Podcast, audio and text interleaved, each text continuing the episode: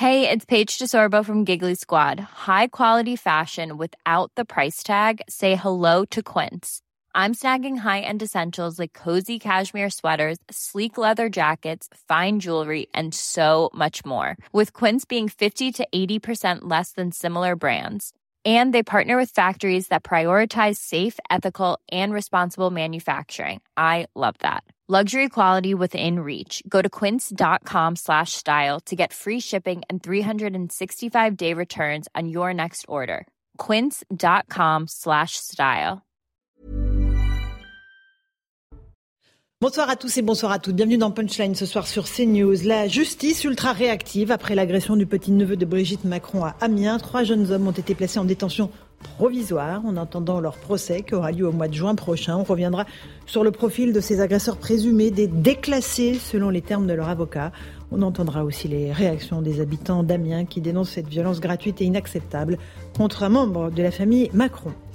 À Villerue, en Meurthe-et-Moselle, le principal suspect dans la fusillade de samedi qui a fait cinq blessés, dont trois graves, a été placé lui aussi en détention provisoire. L'homme, on le rappelle, avait déjà 140 mentions au casier et de multiples condamnations. Selon un sondage CSA pour CNews, 89% des Français interrogés estiment que la justice est trop laxiste avec les multi-récidivistes. On va en débattre ce soir. Enfin, on entendra le maire de Saint-Brévin qui maintient sa décision de démissionner après les attaques dont il a été l'objet. L'État m'a abandonné, a-t-il répété au Sénat. Il est reçu en ce moment par Elisabeth Borne. On sera en direct de Matignon. Voilà pour les grandes lignes de nos débats. Tout de suite, le rappel des titres de l'actualité sur CNews.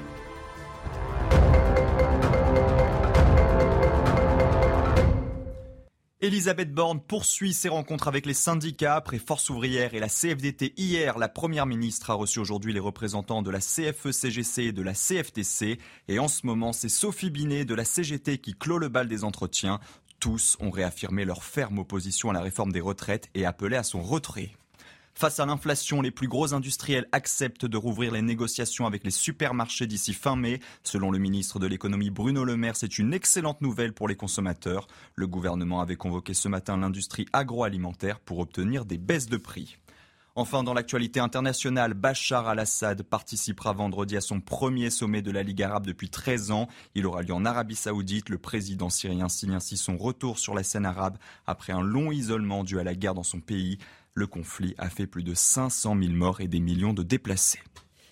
Merci beaucoup Mathieu Deves pour ce rappel des titres de l'actualité. Beaucoup de monde en plateau ce soir. Euh, dans Punchline, Karim Zerebi, bonsoir Karim. François Pupponi, merci d'être là. La députée Renaissance des Bouches, du Rhône, Sabrina Agresti-Roubache, bonsoir à vous. Madame la députée, Noémie Schultz du service police-justice de CNews, bonsoir Noémie. Bonsoir Laurence. Un avocat, maître Jonas Haddad. Et Geoffroy Lejeune, directeur de la rédaction de Valeurs Actuelles. On va commencer avant de développer les, grands titres de l'actualité euh, par euh, cette décision de la Cour d'appel de Paris qui a condamné aujourd'hui l'ancien président de la République, Nicolas Sarkozy, à trois ans de prison un enferme dans l'affaire des, écoutes pour corruption et trafic d'influence. Noémie Schulz, vous étiez euh, à la Cour d'appel ce matin. Euh, les avocats de l'ancien président ont tout de suite décidé de former un, pardon, un pourvoi en cassation. Qu'est-ce que ça veut dire concrètement euh, pour l'ancien président? Ça veut dire que cela suspend les peines qui ont été prononcées ce matin. Vous l'avez dit, Nicolas Sarkozy, mais aussi Thierry Herzog et Gilbert Azibert ont tous les trois été condamnés à trois ans de prison, dont deux ans avec sursis, donc un an ferme. Et la présidente a pris soin de préciser que pour chacun, la partie ferme de la euh, peine serait euh, exécutée à domicile sous surveillance électronique. Ça veut dire un an de bracelet électronique, très concrètement, pour Nicolas Sarkozy et euh, les deux autres prévenus. Par ailleurs, pour Nicolas Sarkozy, cette peine est assortie de trois ans d'interdiction de privation des droits civils et civiques. Pareil pour Gilbert Azibert et pour Thierry Herzog, qui est avocat de, profession, trois ans d'interdiction d'exercer la profession d'avocat la présidente ce matin n'a pas euh, demandé l'exécution provisoire, c'est-à-dire qu'elle n'a pas demandé à ce que cette mhm. peine soit exécutée immédiatement. Elle aurait pu le faire, elle ne l'a pas fait. Et dès lors, comme un, un pourvoi en cassation a été formé par les avocats euh, des trois prévenus, eh bien, cela suspend ces condamnations jusqu'à la prochaine échéance judiciaire. Qui euh, sera on peut imaginer 12 à 18 mois à peu près pour que la Cour de cassation examine ce pourvoi. Et à ce moment-là, si la cour, deux options, la Cour de cassation valide l'arrêt de la Cour d'appel, et à ce moment-là, eh bien, euh, Nicolas Sarkozy devra porter un bracelet électronique. Soit la Cour de cassation casse l'arrêt de la Cour d'appel et à ce moment-là, elle renverra l'affaire à nouveau devant euh, la Cour d'appel et il y aura un nouveau, procès, dans l'affaire des écoutes. Alors on va écouter Maître Jacqueline Lafont, qui est l'avocate de Nicolas Sarkozy, euh, qui évoque une décision injuste. Écoutez-la. La justice, c'est parfois un très long chemin difficile, que nous sommes encore au début du chemin et que ce chemin va se poursuivre. Vous l'avez compris, nous allons former un pourvoi en cassation euh, contre cette décision, pourvoi qui est suspensive de toutes les mesures qui ont été prononcées aujourd'hui. Je pense que dans certains dossiers en particulier, de manière générale, la justice a beaucoup de mal à reconnaître ses torts, parfois même ses fautes, et à se déjuger. Nicolas Sarkozy est innocent des faits qui lui sont reprochés. Euh, il entend poursuivre ce chemin. Nous le poursuivrons avec euh, force, détermination, parce que, vous l'avez peut-être entendu et compris, des leçons morales peut-être, du droit peu. Nous allons continuer à faire de droit. Le droit triomphera, je pense, parce que ce dossier ne manque pas de questions de droit. Nous allons poursuivre devant la Cour de cassation. Nous irons jusqu'au bout du chemin judiciaire s'il le faut. Voilà, pour euh, Maître Jacqueline Lafont, qui sera notre invitée tout à l'heure à 18h30 en direct sur CNews. Maître Haddad, c'est très intéressant ce qu'a dit euh, l'avocate de Nicolas Sarkozy. La justice a du mal à reconnaître ses fautes, a du mal à se déjuger. Euh, c'est aussi votre avis C'est très difficile pour des magistrats de casser les décisions prises par leurs prédécesseurs Alors d'abord, statistiquement, oui statistiquement, pour que les téléspectateurs comprennent bien, il n'y a que 15% des décisions qui sont prises en première instance qui sont cassées en appel. Ce que dit Jacqueline Lafont, statistiquement, c'est une évidence. Deuxièmement, lorsque Nicolas Sarkozy va aller se pourvoir en cassation, à la Cour de cassation, on ne fait plus que du droit. C'est-à-dire, en gros, on ne va pas analyser, comme dans un jugement de Salomon, est-ce que oui, peut-être, ces écoutes, elles étaient valables ou pas. C'est Non, c'est est-ce que le droit, tel qu'il est actuellement, autorise l'utilisation des écoutes entre un avocat et son client. C'est tout. Le reste, les, sujets factuels peuvent rentrer en ligne de compte, mais ce ne sera pas le cas. Et enfin, dernier point, il ne faut pas oublier que après le pouvoir en cassation, dans notre édifice juridique, mhm. aujourd'hui, au-delà de la cassation, il y a la Cour européenne des droits de l'homme, avec un article 6 qui prévoit le procès équitable et qui donne deux garanties. La garantie des journalistes, chien de garde de la démocratie dans le sens positif du terme, et la garantie des avocats qui ne doivent pas être écoutés, puisque en fait par nature, puisque aujourd'hui, dans une époque de transparence, tout le monde se fait des captures d'écran, de WhatsApp, de téléphone, etc. Les seuls qui sont encore le rempart, une forme de garde-fou à la confidentialité dans ce monde-là, ce sont les avocats. Mmh. Et on écoute leur conversation, mais bon, ça c'est pas. Mais, mais c'est bien le problème. c'est bien le problème. Non seulement on écoute leur conversation, je, vais vous parler d'un cas personnel. Ça a été mon cas. Moi, j'ai retrouvé une fois dans une procédure parce que les, officiers de police n'avaient peut-être pas super bien fait le travail. J'ai retrouvé des écoutes qui auraient dû être détruites. Mais parce que je suis allé fouiller dans le fond de la procédure. Et donc, assez régulièrement, on a une tendance comme ça à à rompre ce qui est pour moi un secret inviolable, mhm. et qui est le dernier endroit aujourd'hui, le cabinet d'un cabinet, un cabinet d'avocats, peut-être avec le cabinet médical, et encore quoique, mhm. vu les, vu les récents événements, notamment avec les réseaux sociaux, dans lequel on peut encore avoir confiance. Mais ce qui veut dire que la Cour de cassation, ce n'est peut-être pas l'ultime étape judiciaire, c'est un peu ce que sous-entendait Maître Lafont, euh, euh Il y a la, Cour européenne des droits de l'homme, mais dont pour lequel le retour ne sera pas suspensif de l'exécution de la peine. Donc si la Cour de cassation euh, valide euh, la décision qui a été rendue aujourd'hui, ça, veut, ça signifie quand même à, courte échéance euh, la pose d'un bracelet électronique euh, pour euh, les trois personnes qui ont été condamnées aujourd'hui. Je ferai le jeune sur cette condamnation alourdie en appel par les juges pour l'ancien président de la République. c'est la même, c'est la même condamnation qu'en première instance, en revanche plus lourde par rapport aux réquisitions. Mais c'est exactement la même peine que celle qui avait été prononcée il y a deux ans. La, précision est importante, Noémie. Je prends le jeune. Bah déjà, c'est choquant, non? Euh, c'est, c'est quelle que soit la culpabilité de Nicolas Sarkozy, en fait, on va avoir un, ancien président condamné à de la prison ferme. C'est quand même, euh, c'est, c'est déjà, c'est jamais arrivé. Et ensuite, euh, c'est, c'est un peu bouleversant. Ensuite, moi, sur tout ce qui vient d'être dit, euh, je suis pas, euh, je suis pas très à l'aise. Moi, il y a une chose qui me dérange dans toute cette affaire, c'est la, la, notion de filet dérivant. Vous savez, c'est en fait, si j'ai bien compris, vous m'arrêtez. Filet dérivant, c'est-à-dire qu'on a écouté c'est ce que les, je vais, les conversations entre deux avocats. Euh, Nicolas Sarkozy est accusé d'être intervenu euh, avec un magistrat dans le cadre de l'affaire Bettencourt. C'est ça. Hein?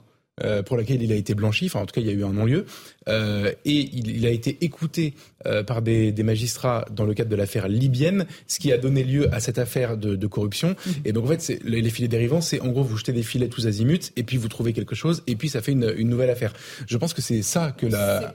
Effectivement, les, les, dans le cadre de l'enquête sur les soupçons de financement libyen de la campagne présidentielle, Nicolas Sarkozy a été mis sur, sur écoute. Et là, effectivement, euh, les, les enquêteurs se sont rendus compte qu'il y avait une autre ligne, qu'il y avait des, des, mentions qui étaient faites, et donc ils, se, ils ont cherché et ils ont trouvé cette autre ligne. Et c'est en écoutant effectivement cette autre ligne qu'ils sont tombés sur les écoutes entre Thierry Herzog et Nicolas Sarkozy. Mais ils ne savaient pas je suis, par non, avance je ce qu'ils avaient, ce qu'ils allaient trouver. Absolument. En... Mais, et, mais, sauf qu'il parlait avec son avocat d'une autre affaire encore, qui était l'affaire Bettencourt, dans laquelle il cherchait à intervenir euh, auprès du fameux Gilbert Azibert. Qu'est-ce qui est choquant pour bah, vous Non, mais si, comment dire Enfin, je pense que ce qui va être intéressant euh, pour le coup sur le plan du droit et ce qui, à mon avis, va être jugé par la Cour européenne des droits de l'homme, c'est est-ce que, euh, est-ce que, en gros, on peut jeter tous azimuts des filets et puis en fonction de ce qu'on trouve, on voit si on crée des procédures ou pas. Moi, je, je, dans la, en tout cas, je trouve que c'est la seule question euh, intelligente qui est posée dans la défense de Nicolas Sarkozy. Après, sur le reste, pardon, mais euh, sur l'inviolabilité du secret entre le, le client et l'avocat, si l'avocat commet des, des, des, des, délits ou en tout cas encourage la commission de délits,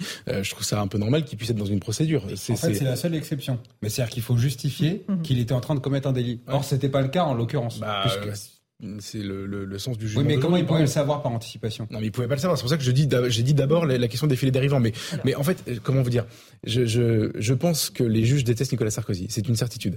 Mais c'est très compliqué de condamner quelqu'un avec rien. Voilà, c'est tout ce que je veux dire. C'est pour ça que je suis très mal à l'aise aujourd'hui, en fait. Bon, euh, François Pupponi. Non, je crois que les, les, les, juges ont un problème avec les élites en général. Enfin, je pense qu'on a changé de monde. Mm. Qu'aujourd'hui, la justice dit voilà, les abus, les dérives, ça suffit. Et donc, on va faire des exemples. On voit bien toute la liste euh, des élus qui sont condamnés. Voilà, il faut, il faut. Alors, est-ce que c'est bien, est-ce que c'est mal euh, Ce que vous disiez sur la pratique de la police judiciaire, oui, c'est une pratique. Tout le monde sait que ça se passe mmh. comme ça. Et je pense qu'aujourd'hui, personne n'osera officiellement, publiquement, au niveau euh, gouvernemental ou au niveau des responsables publics, s'offusquer de ça, parce que bah, tout le monde baisse la tête en disant oulala, oulala, oulala. Euh, on les laisse faire. Bon, voilà, c'est comme ça. C'est un monde dans lequel on est aujourd'hui. Madame la députée, euh, un commentaire sur cette affaire judiciaire bah, Compliqué euh, dans ma position de commenter une affaire judiciaire et pourtant euh, je les suis de près. À Marseille, on en a des tas. Euh, je suis assez d'accord en fait avec Geoffroy Lejeune sur euh, les filets dérivants. C'est euh, en fait c'est le, le, le, début de la procédure. on balance des choses comme ça et après en fonction de ce qu'on trouve, on pêche. C'est euh, c'est vrai que c'est la, la, la, vraie question intéressante sur le plan du droit qui est posée.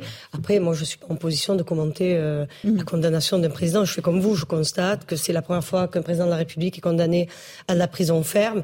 Euh, et sur les élites, une chose. Maintenant que je suis élu, j'ai un peu changé d'avis. Oui, je pense que c'est normal que les peut-être les magistrats soient un peu plus sévères, si tenté ils l'étaient, avec les élus. C'est, euh, je pense que c'est assez, euh, assez normal. Je, je, comprends même pas qu'on puisse dire quelque chose par Ah ouais, bah moi je Parce que vous êtes en train d'alimenter un sentiment anti-élite et d'un populisme. Ah non, non, pas du tout. Euh, non, si, je... si, vraiment, parce qu'en fait, on a l'impression que par nature. Est-ce que la loi n'est pas pour la même pour tout le monde? Bah oui, on a l'impression que par nature, être élu, on, on est devenu élu par le, le biais non, de manœuvres ou de choses non, comme ça. Je pense que c'est plutôt que parce qu'on est élu. En tout cas, c'est ce que c'est ce qu'a dit la, la, la présidente de la Cour Parce qu'on est élu, on a un devoir d'exemplarité. Quel est l'article du code pénal qui prévoit une exemplarité Non, je parlais de la morale. Non, non, là, euh, écoutez, je suis pas sur le droit. Vous êtes avocat, moi je ne suis pas avocate. Je parlais sur le sur l'état d'esprit. C'est-à-dire que c'est moi je le vois maintenant et je vous dis, ça fait huit mois que je suis élu, dix mois, donc euh, j'ai pas non plus beaucoup d'antériorité. Mais ce que je vois, c'est que à chaque acte, chaque chose qu'on fait, bon. Ça a quand même un poids dans la vie des gens. C'est-à-dire on décide quand même beaucoup de choses sur les lois, on fait la loi, on impose. Donc on doit être condamné plus voilà. Non, non, pas du, non, ah pas bon, du tout. Okay. Non, non, je, non, c'est pas ça. Je parlais, je parlais, de la morale. Okay. J'étais pas sur le plan du droit, euh, pas du tout. Nomi, deux éléments sur ce devoir d'exemplarité. C'est vrai que c'est quelque chose qui ressort régulièrement lors de ces procès de cette nature, que ce soit Jérôme Cahuzac, que ce soit Patrick Balkany, aujourd'hui euh, Nicolas Sarkozy. C'est effectivement l'idée que parce qu'ils ont exercé des fonctions, parce qu'ils ont été élus euh, par le peuple français, députés, président de la République, c'est d'autant plus grave. Par exemple, ce matin, euh, dans la motivation, euh, la Cour considère que ces délits sont d'autant plus graves qu'ils ont été commis par un ancien président de la République qui a été le garant de l'indépendance de l'autorité judiciaire. La République accorde aux anciens présidents un certain nombre d'avantages. Nicolas Sarkozy s'est servi de son statut d'ancien président pour promettre une gratification à un magistrat qui a servi son intérêt personnel. Le deuxième élément, c'est quand vous dites on condamne sur rien. Là encore, c'est pas la l'avis de la Cour d'appel hein, qui motive sa décision.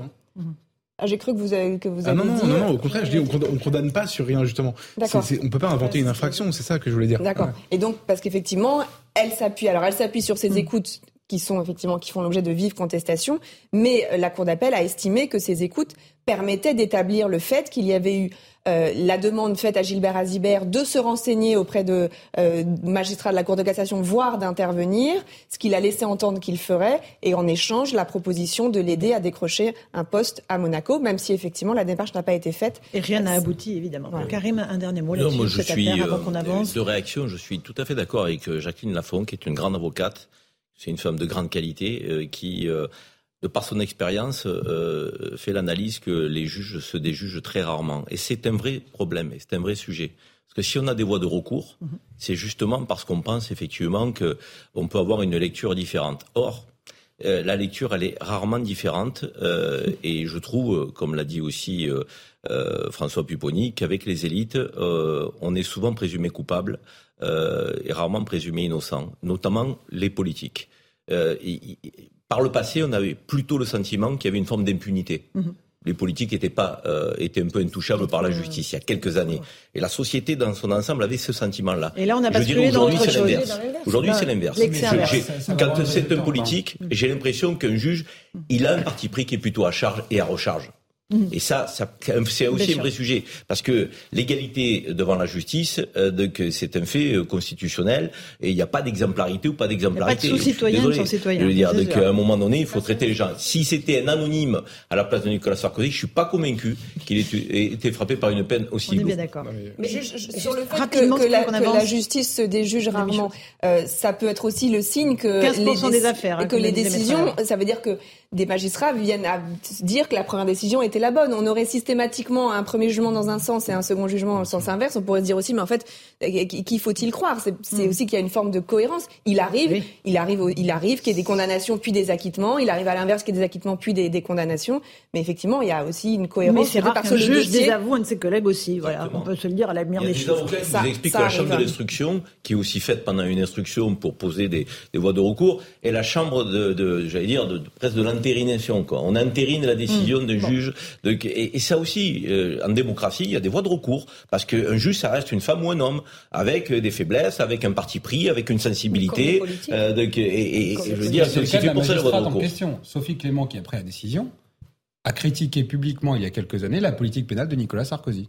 D'accord. Un dernier mot là-dessus, euh, Madame la députée, pas maître. euh, moi, quand je parle de morale, c'est pas ça. C'est là vraiment, je parlais du mandat. C'est-à-dire quand on, je, je le vois maintenant, quand vous êtes élu sur quelque chose, je reconnais qu'il y a une pression déjà. Il y a beaucoup de pression parce que vous avez, euh, ben, euh, dans l'écosystème dans lequel vous évoluez, vous pouvez subir des pressions. Donc, je trouve au contraire que euh, si on, on, on essaie de s'imposer, on essaie autant que faire se peut, euh, un espèce de devoir d'exemplarité, justement pour pas.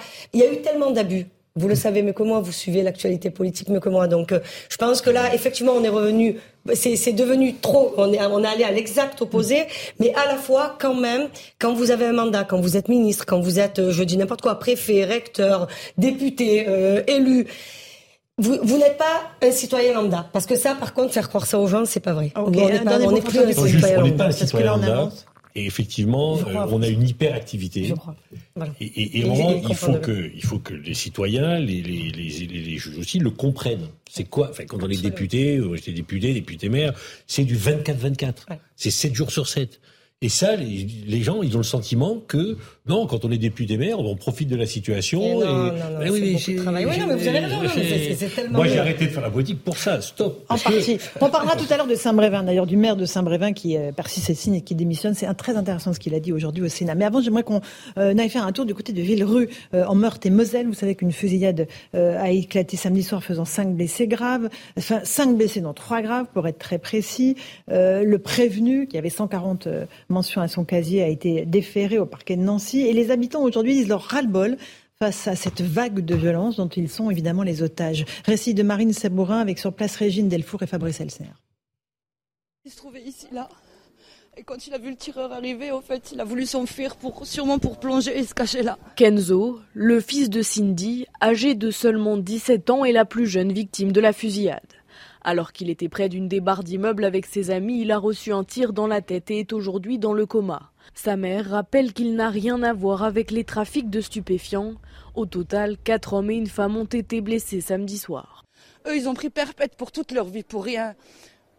Pour deux personnes ou trois personnes qui sont recherchées par une autre personne pour des vengeances. Pour...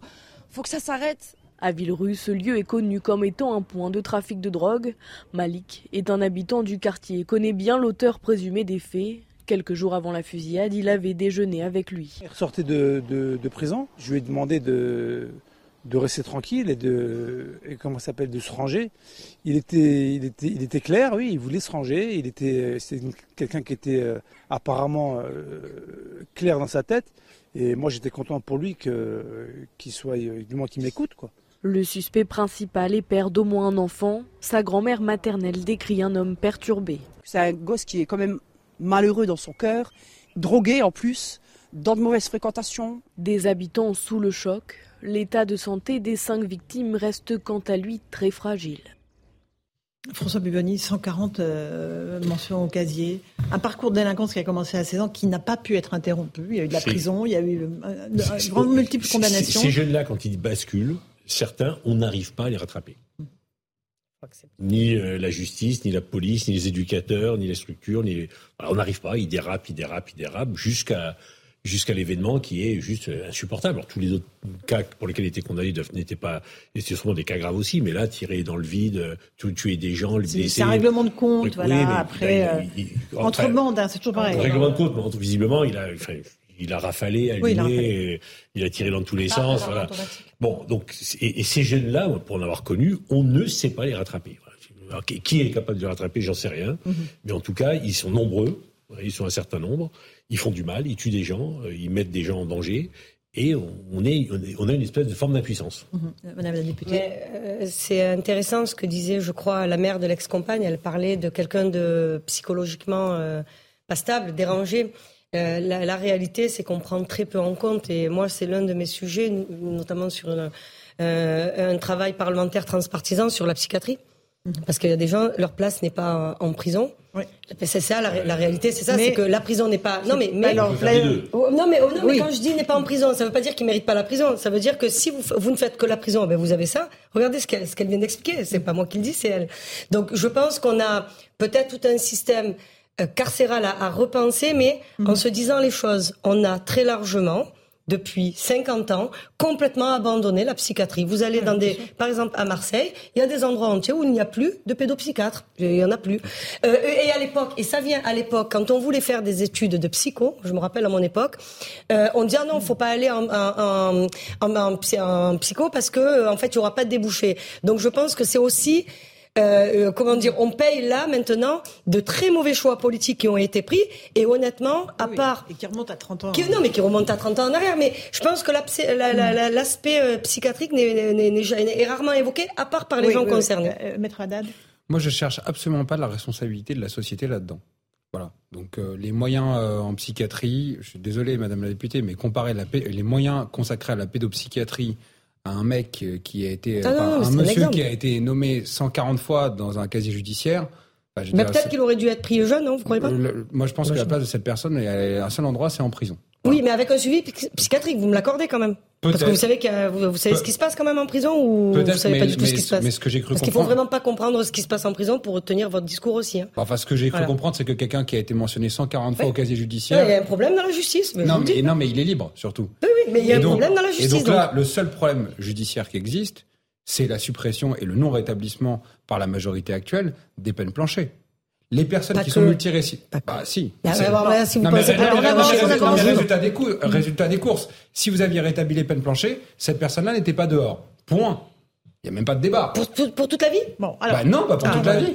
bon, ça va non, mais 140 fois. Oui, oui, mais, bah, il n'y a même pas de débat, en fait. Non, mais quand on voit que, quand on se rend compte que 50% des actes de délinquance sont commis par 5% des récidivistes, il faut qu'on se pose des questions structurelles. Je veux dire, on ne peut pas simplement l'aborder dans le cadre de débat et puis euh, une actualité en chasse une autre. Pour moi, il y a trois sujets. Le premier sujet, c'est euh, ce qui a été le rappel à la loi, euh, qui est maintenant l'avertissement pénal, qui n'est pas une sanction et qui n'est pas perçu comme une sanction. Ça veut dire que lorsque les gens commettent un délit, voire deux délits, voire trois délits, on en est toujours à faire des rappels à la loi. Donc, et on n'a pas de mesures de sanctions applicables euh, et euh, je dirais qui permettent de, de, éventuellement de remettre dans la société la personne qui commet les premiers délits. On ne réagit pas assez tôt au premier délit. Ça, c'est le premier point. Le deuxième point, effectivement, il y a la question de la psychiatrie. Il y a 22% des gens qui sont aujourd'hui incarcérés qui relèvent de la psychiatrie. Ben oui. Et il n'y a aucun suivi. Et c'est pas parce qu'on vous donne oui. deux cachetons qu'on va vous soigner. Parce sûr. que ça vous calme et ça vous met euh, dans un état, euh, j'avais de dire, euh, donc, en prison, mais, mais après à l'extérieur, vous redevenez. Euh, c'est vrai en prison, mais malheureusement, c'est vrai aussi à la ville. Certes, mais vous savez, hein. Certes, mais il faut qu'on s'interroge parce que euh, ne sont ça pas veut dire soignés qu'on a place. potentiellement des gens qui sont dangereux et, et qui sont en liberté. Euh, et le troisième et dernier point quand même, et celui-là, on va pas non plus s'abstenir de l'évoquer. Vous avez 73 000 personnes incarcérées, 60 000 places de prison elle est criminogène la prison aujourd'hui. C'est une fabrique à délinquants. Il y a des gens qui rentrent, euh, qui sont peut-être effectivement concomités de délinquance, ils sortent, ils sont pires. Vous croyez Oui. que c'est satisfaisant pour une société comme la nôtre? Sondage CSA pour CNews, je vous le disais, la justice est-elle trop laxiste avec les multirécidivistes? Oui, à 89%, les Français sont unanimes là-dessus. Euh, on leur avait posé la question le 10 janvier dernier, c'était déjà 87%. Ça a encore augmenté, Geoffroy Lejeune. Les, les gens se rendent compte que affaire après affaire, on a affaire à des profils de multirécidivistes. Moi, j'ai bien euh, rencontré quelqu'un qui fait partie des 10% qui pensent que non. En fait, Ah. c'est ça qui est intéressant. Oui, ils existent. Moi, je suis, je suis, non, ils existent, bien sûr. Mais je suis euh, pareil que Karim. En fait, je pense que si vous voulez, euh, quand euh, je suis choqué par les 140 mentions au casier judiciaire, et je me dis que peut-être si la, à la deuxième ou troisième mention au casier au casier judiciaire, il y avait eu une sanction euh, dissuasive. Euh, forte, je- et, et évidemment ça n'a pas été le cas.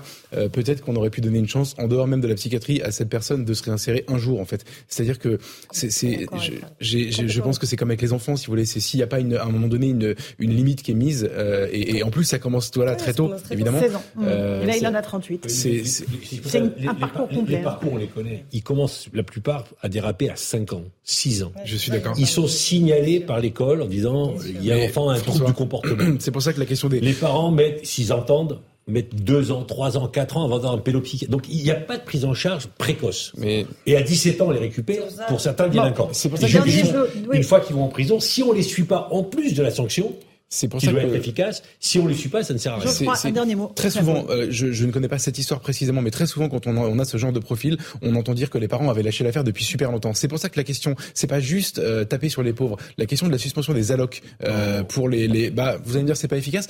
En fait, Non, pardon, quel meilleur moyen de responsabiliser des parents très tôt, en fait, quand ils, quand ils comprennent que ça va dans le oui, si dans une- faut-il il a, démarré à 16 ans. Si euh, dans une fratrie, il y en a quatre qui posent pas de problème, il y a que problème, on va pénaliser la famille pour un qui pose un problème. Quel alloc tu as a pas d'alloc là, il a démarré à 16 Et ans. encore les faut-il allocations qu'il y ait des familiales, c'est familles bien, c'est pas présentes démarré à autour 12 ans. des adolescents. Mais pas bien lui, sûr. ses Allez, parents. on fait une pause, on se retrouve dans un instant dans Punchline. On continuera à parler de la justice parce qu'elle a agi avec beaucoup de célérité dans l'affaire de l'agression contre le petit-neveu de Brigitte Macron à Amiens. À tout de suite.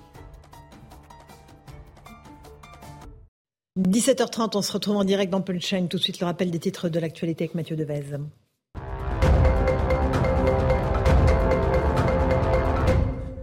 Les trois hommes soupçonnés d'avoir agressé le petit-neveu de Brigitte Macron ont été placés en détention provisoire. Ils le resteront jusqu'à leur procès le 5 juin prochain. Âgés de 20, 22 et 34 ans, ils sont suspectés d'avoir passé à tabac lundi soir Jean-Baptiste Trogneux, propriétaire de la chocolaterie familiale à Amiens. Le maire de Saint-Brévin se dit victime d'un attentat criminel après avoir notamment été visé par un incendie. Auditionné par le Sénat, Yannick Morez dénonce un manque de soutien de l'État face aux menaces venant de groupes d'extrême droite. Dépression suite au projet de création d'un centre d'accueil de demandeurs d'asile. Le maire démissionnaire sera reçu dans une heure à Matignon. Enfin, le taux de chômage en France est à son niveau le plus bas depuis plus de 40 ans. Selon l'INSEE, il est resté stable au premier trimestre à 7,1% de la population active. Et au total, le nombre de chômeurs atteint 2 200 000 personnes. Merci beaucoup Mathieu Devez. On va revenir sur cette information concernant l'agression du petit-neveu de euh, Brigitte Macron et donc euh, d'Emmanuel Macron. Euh, effectivement, les comparutions immédiates ont été extrêmement rapides et conclusives. Maureen Vidal et Charles Baget, vous êtes sur place à Amiens. Les trois personnes qui étaient en comparution immédiate ont été placées en détention provisoire, c'est bien cela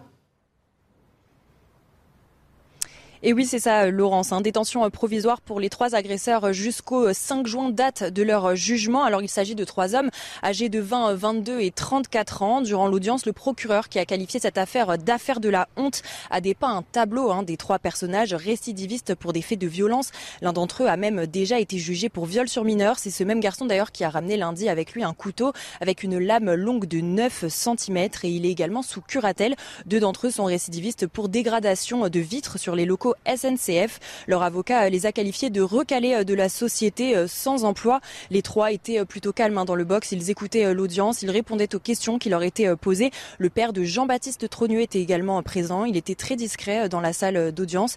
Il écoutait ce qui se passait. Il était dans son coin. Merci beaucoup Maureen Vidal et Charles Baget. C'est vrai ce qui frappe dans cette affaire. C'est d'abord, un, la célérité de la, justice et deux, le profil de, ces personnes, les trois personnes qui sont placés en détention provisoire. Et puis ceux qui ont été relâchés, on va écouter l'un d'entre eux. Il a été interrogé par nos équipes. Non seulement ben, ils, assument, mais ils assument publiquement euh, ce qu'ils ont fait. Écoutez-le. On a touché quand même un, symbole de, la famille Trogneux, du coup plus euh, Brigitte que Macron. Et euh, voilà, on voudrait bien se faire entendre, on voudrait bien que Macron à un moment donné vienne dans sa propre ville natale, parce que c'est beau d'aller voyager autre part, et quand on lui dit de venir, ben voilà, on lui, on, comment vous dire, on l'a vu qu'une fois quoi. Voilà, euh, c'est Sabrina Agresti-Roubache. Euh, parce que vous êtes proche de Brigitte Macron, euh, elle a été extrêmement choquée par ce qui s'est passé, évidemment, comme, comme son époux. Vous comprenez qu'on puisse, voilà, encore une fois, revendiquer ce type d'acte mais je l'avais dit ce week-end dans une interview du Point, il va arriver quelque, chose de grave. Alors, de plusieurs choses. La première chose, c'est que quand on, accepte euh, que des élus, par exemple, disent Macron, on va te décapiter, c'est le mhm. début. C'était euh, un élu de la France insoumise. Absolument, un élu de la France insoumise. Mais par contre, je me réjouis quand même que quelques collègues, euh, notamment mhm. euh, Nupes, euh, Ruffin pour pas le nommer, et, mhm. Sandrine Rousseau, et condamné l'acte et l'agression. Ont, condamné fermement l'acte d'agression. Donc ça, c'est la première chose. C'est pour ça que je parlais de l'exemple, pas tous, mais en tout cas eux, je les cite parce qu'ils l'ont fait. et puis quand, quand ils l'ont fait. Euh, et puis c'est, euh, on atteint, vous savez, pour que maintenant les élus, et moi je le sens par contre au niveau de, de mes collègues, mais plus largement chez les élus, même les élus locaux, la crainte pour nos familles. Mhm. C'est ça en fait. Nous, nous, on, le dit, on, on, a été élus, pas qu'on n'a pas peur, mais euh, après tout, c'est nous qui sommes euh, devant. Mais sur l'affaire du petit neveu de Brigitte Macron, la célérité de, de la justice, c'est pas la célérité parce que c'est le petit neveu. Non, il y avait les caméras de vidéosurveillance, ça aide dans une non, enquête. Non, mais la détention provisoire, si. non, mais ben, vidéo plus reconnaissance. Il y en a qui vont pas en détention provisoire alors qu'ils commettent des agressions contre les forces de l'ordre. Hein. Non, mais là, c'était huit. Alors, si vous permettez de, de recadrer, c'était huit personnes sur une personne. Est-ce que vous imaginez ce que c'est huit personnes contre une personne? Ah non, mais je ne donc c'est pas la réalité des faits. Et, et, là, pour le coup, c'est pas une histoire de célérité ou pas. La justice a fait son travail et c'est ce que les gens attendent. Et l'autre chose concernant l'exemplarité, c'est pour ça que je reviens sur ça, parce que oui, à force d'avoir des élus qui disent n'importe quoi et que les mots n'ont plus de sens, parce que les mots, ça a du sens. Quand on dit Macron, on va te décapiter, ça veut dire quelque chose. On ne doit pas imaginer que c'est quelque chose de neutre. Les mots ne sont pas neutres. Dans quel monde, et surtout dans la langue française, dans quel monde a-t-on vu que les mots étaient neutres? Non. Et après, on passe à l'acte. Et là, les profils, dans la société. Et regardez les profils. On parlait de psychiatrie mm. tout à l'heure. Regardez les profils. Yohann Usaï, ça peut mal finir, effectivement. On voit un crescendo euh, dans les violences. Ah oui, évidemment, ça peut extrêmement mal finir. Et sur ce plateau, on, dit depuis des semaines, regardez, ça va crescendo et à un moment, on va arriver à une agression physique, à, un drame. Beaucoup d'élus de la majorité, notamment, alertent là-dessus, disent attention au rythme où vont les choses, c'est de plus en plus violent. Un jour, il va y avoir un drame. Euh, là, un drame a été évité quand même manifestement parce que c'est très grave ce qui s'est passé. Mais heureusement, il n'aura pas de séquelles, manifestement, peut-être psychologiques, ce qui est déjà grave, hein, mhm. mais pas de séquelles physiques, manifestement. Donc c'est déjà quelque chose. Mais néanmoins, oui, on a frôlé un drame et peut-être que la prochaine fois nous connaîtrons un drame. Je veux simplement revenir sur ce que vous disiez, Madame la députée. Vous disiez, oh, c'est formidable, il faut quand même saluer quelques élus de la France insoumise. On, on en est là. ça montre bien quand même que ce parti politique est en train de poser un véritable problème dans la société. On ne devrait pas avoir à s'en réjouir. ça devrait être systématique. L'ensemble de, la classe politique devrait condamner systématiquement. Là, parce que quelques élus de la France insoumise condamnent, on trouve ça mmh. exceptionnel, tellement c'est rare. Ça montre bien le problème que pose désormais ce parti politique pour notre vie euh, commune en société. Jonas Salade. Alors, ce qui est intéressant d'abord, c'est la vidéo que, vous avez, que vos mmh. équipes ont réussi à avoir, c'est qu'il n'y a plus de doute sur le mobile de l'agression. Ah oui, c'est Emmanuel Macron. C'est politique. C'est politique. La perversion qui est évoquée de la France insoumise et de l'extrême gauche qui aboutit à ça, c'est laquelle? C'est qu'en fait, Jean-Luc Mélenchon et ses affidés savent très très bien la différence entre la violence symbolique et la violence physique.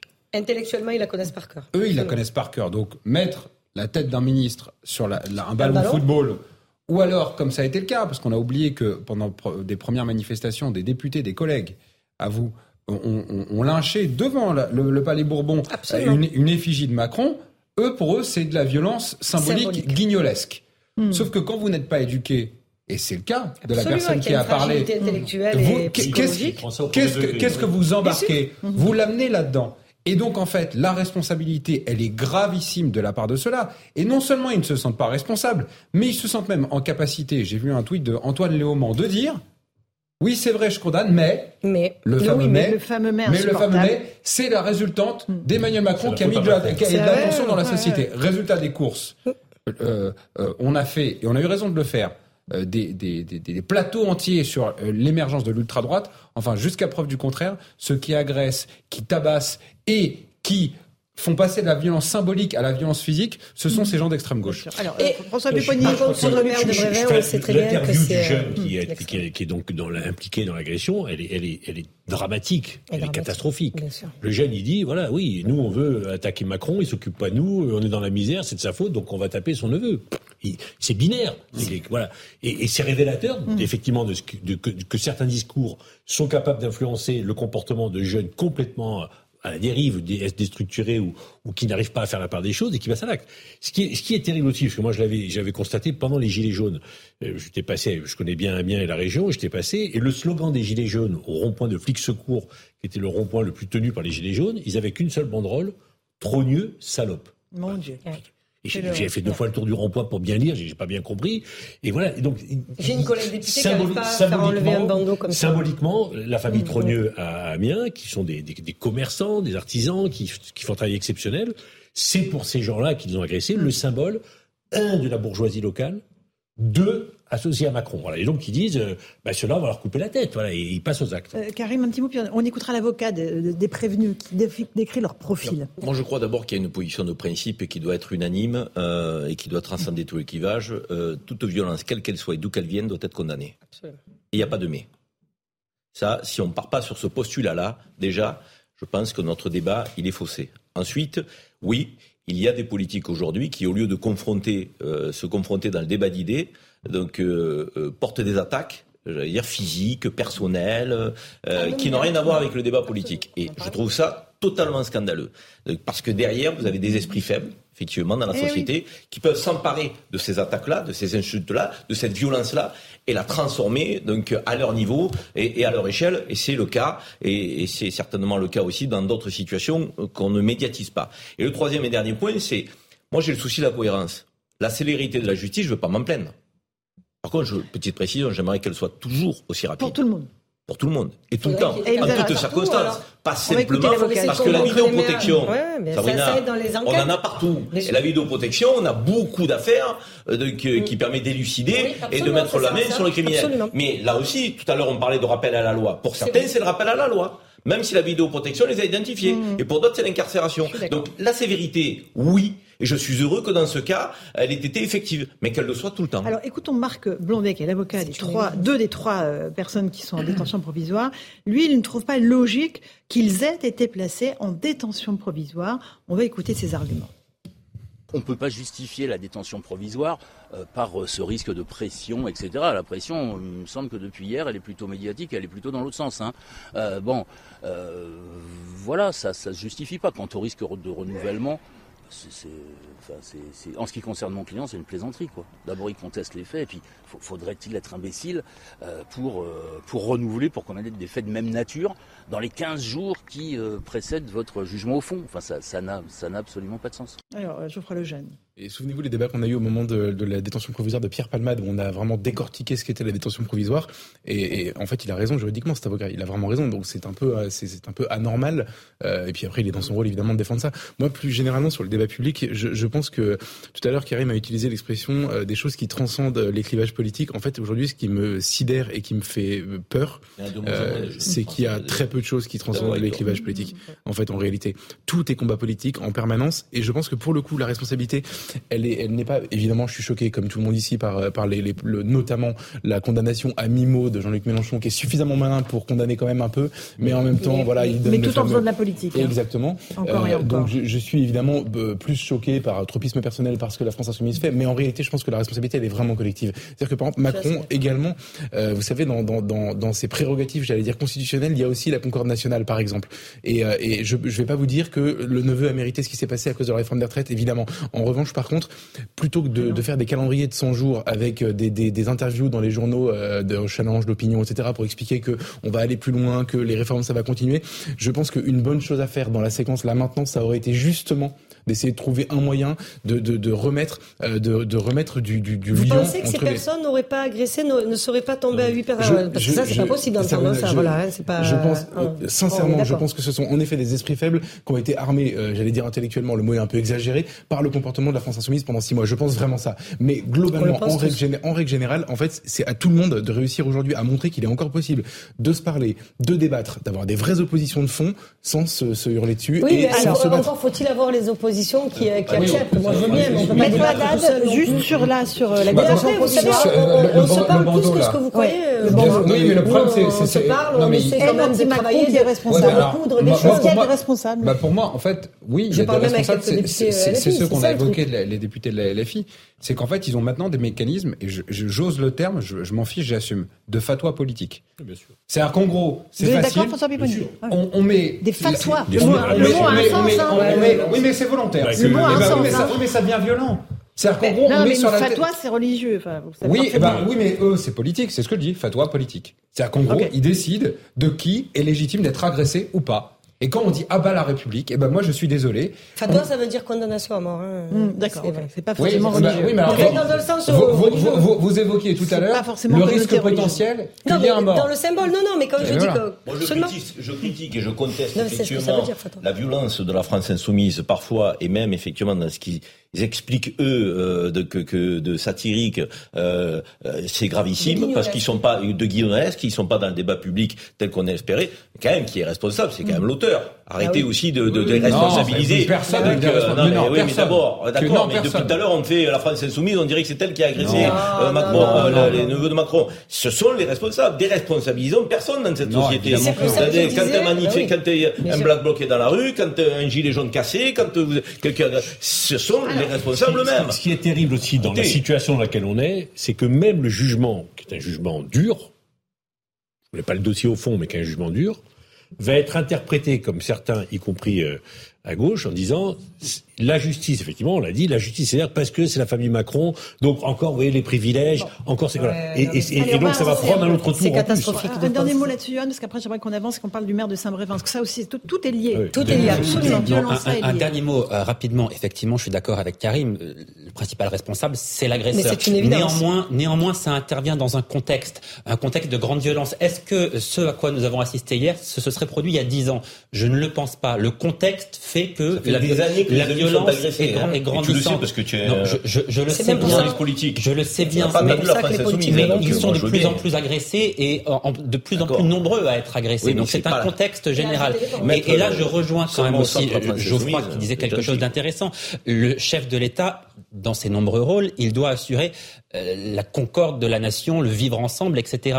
Il a quand même été élu en 2017 sur le fait qu'il allait réconcilier la société, qu'il allait réconcilier les Français entre eux. Cette promesse, elle a été renouvelée il y a un an lors de sa seconde campagne. Manifestement, on est quand même obligé de constater que c'est un échec. Le climat actuel est un échec flagrant aussi pour Emmanuel Macron. Et chacun accuse les extrêmes d'un côté ou de l'autre. on, on va prendre l'exemple du maire de Saint-Brévin qui était cet après-midi euh, auditionné au Sénat par la commission des lois. Il s'appelle Yannick Morez. Vous savez qu'il a démissionné euh, il y a quelques semaines euh, parce qu'il n'en pouvait plus des, agressions contre lui, incendies criminels de sa maison euh, et, de ses voitures. tout cela parce qu'on lui reprochait le projet de transfert d'un centre d'accueil de demandeurs d'asile sur sa commune, demandé par l'État. On va l'écouter. Il dit que c'est évidemment irréversible la décision qu'il a prise. J'ai bien réfléchi. Avec mon épouse, avec mes enfants. Euh, même s'ils ne vivent plus à la maison. Mais enfin bon, voilà, ils sont. Et euh, voilà, maintenant, euh, mes enfants me disent de, tout arrêter. Ma femme ne veut plus rester sur Saint-Brévin. Ma décision, voilà. Je ne reviendrai pas en arrière. Voilà, je ne reviendrai pas en arrière. Il va être reçu dans quelques instants par Elisabeth Borne à, Matignon. Gauthier Lebret, vous êtes sur place. Est-ce que l'on sait ce que, évidemment, la Première ministre va lui dire? Peut-être le soutien de l'État Il arrive un peu tard.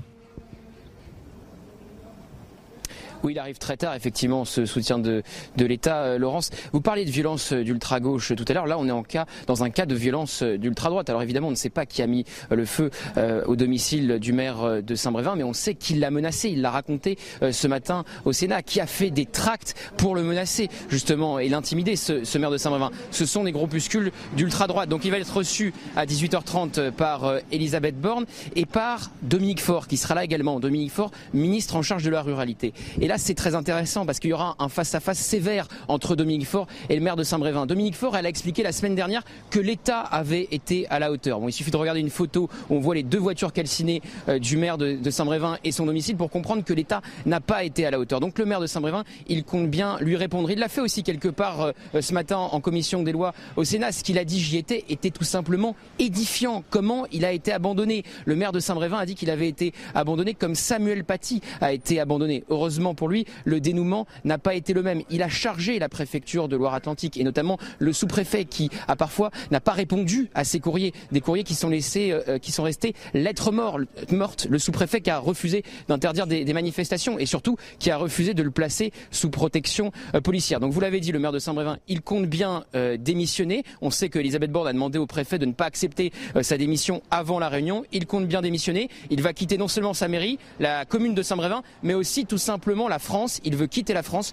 le temps d'une croisière, dit-il. Merci beaucoup Gauthier Lebret sur place à Matignon avec Nicolas Vinclair. C'est édifiant ce que vous nous racontez parce que ce maire, il a été abandonné. Je veux dire, on lui a dit, OK, vous allez accueillir un centre d'accueil pour migrants et après, il se débrouille. Voilà.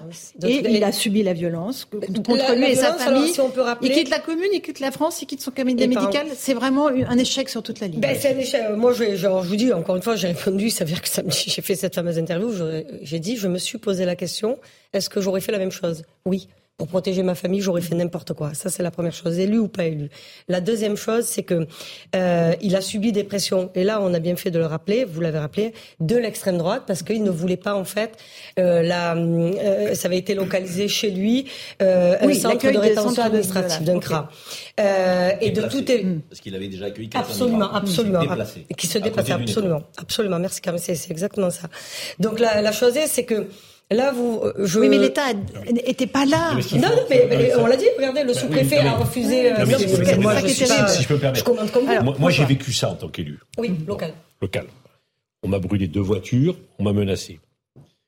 Une des voitures qu'on a voulu me brûler, je vois qui veut la brûler et le gars, avec mon fils, c'était dans une école où l'inspecteur d'académie avait été caillassé.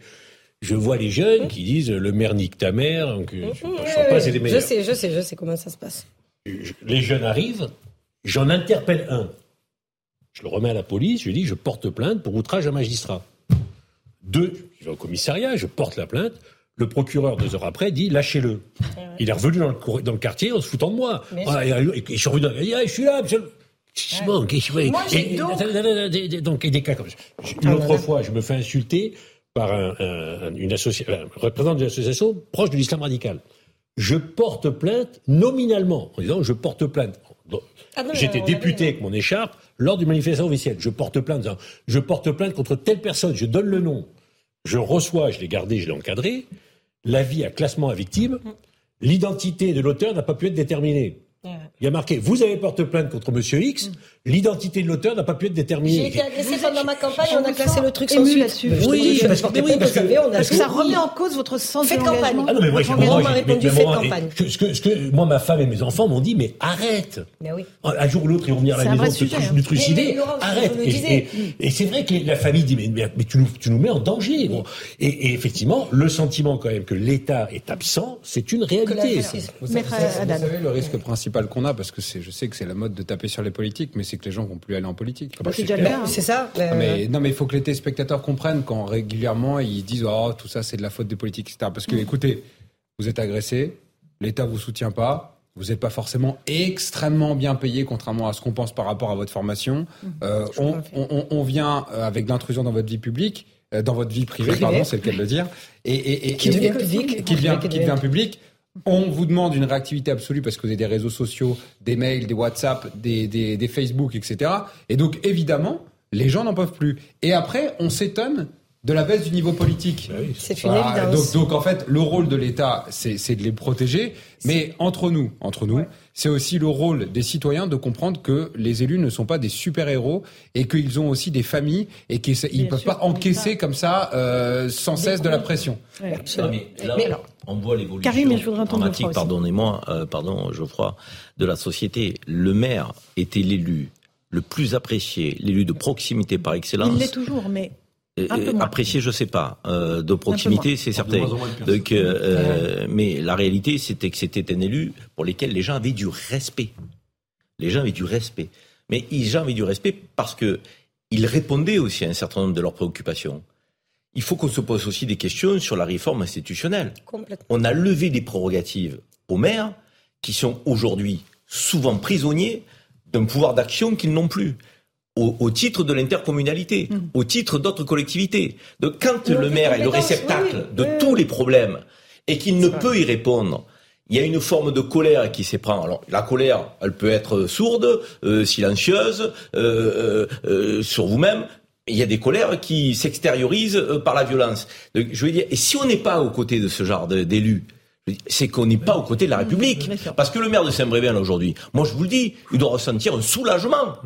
Alors que ce type s'était engagé avec des convictions, et comme ça a été dit, certainement pas pour l'indemnité qui touchait.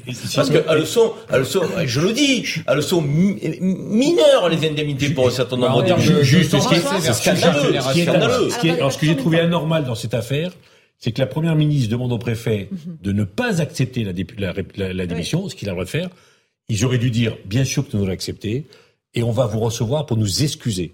La première ministre, elle devait s'excuser au nom de l'État aujourd'hui. Après, la commission d'enquête ce matin du, du Sénat, la première ministre... Oui, mais allez, mieux vaut Oui, tard que bon, jamais. oui, Mieux vaut mais tard que on a jamais. entendu sa parole. Euh, Geoffroy Lejeune.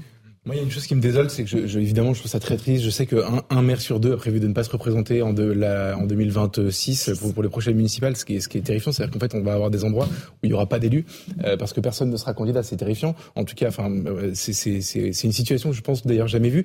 Moi, ce qui me désole, c'est- je pense que le politique, je dis le politique, j'accuse pas un, un camp en particulier, etc., a organisé sa propre impuissance et son propre, sa propre déconnexion. C'est-à-dire que je pense que, que je suis d'accord avec Karim absolument sur le fait qu'aujourd'hui, un maire d'une petite commune n'a plus de pouvoir par rapport une intercommunalité, euh, n'a plus de compétences C'est propres. reparti à la métropole. Donc, en fait, quand vous vous faites engueuler sur le marché parce que euh, vous n'arrivez pas à changer la vie des gens, en fait, vous- les, les- les- ces élus-là n'en ont pas le pouvoir.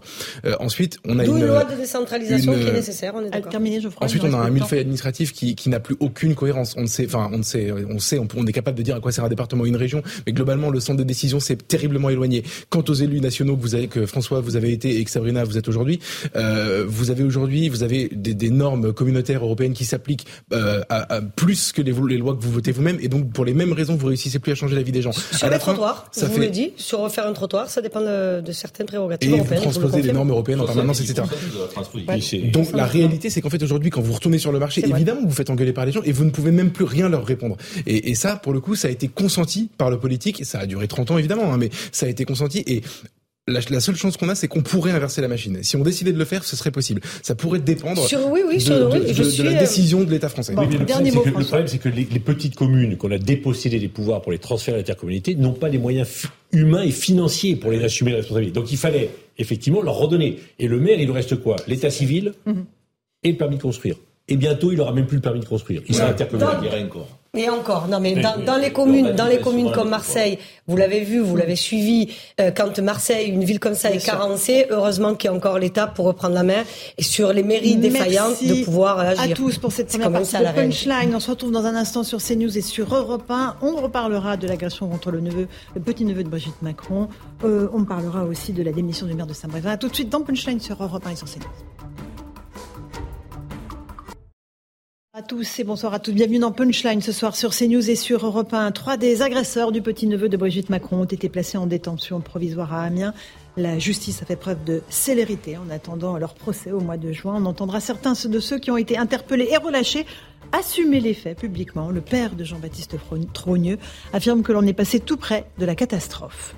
Le maire démissionnaire de Saint-Brévin-les-Pins persiste et signe. Il ne reviendra pas sur sa décision de tout plaquer après les violences dont lui et sa famille ont été l'objet. On l'entendra mettre en cause le préfet de Loire-Atlantique qui, dit-il, a menti en disant qu'il lui avait apporté son soutien. Accusation grave, évidemment. Le maire est reçu en ce moment même par Elisabeth Borne, la première ministre.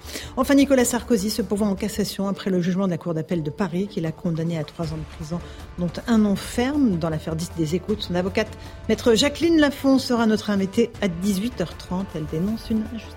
Voilà, il est 18h, l'heure de rappel des titres de l'actualité.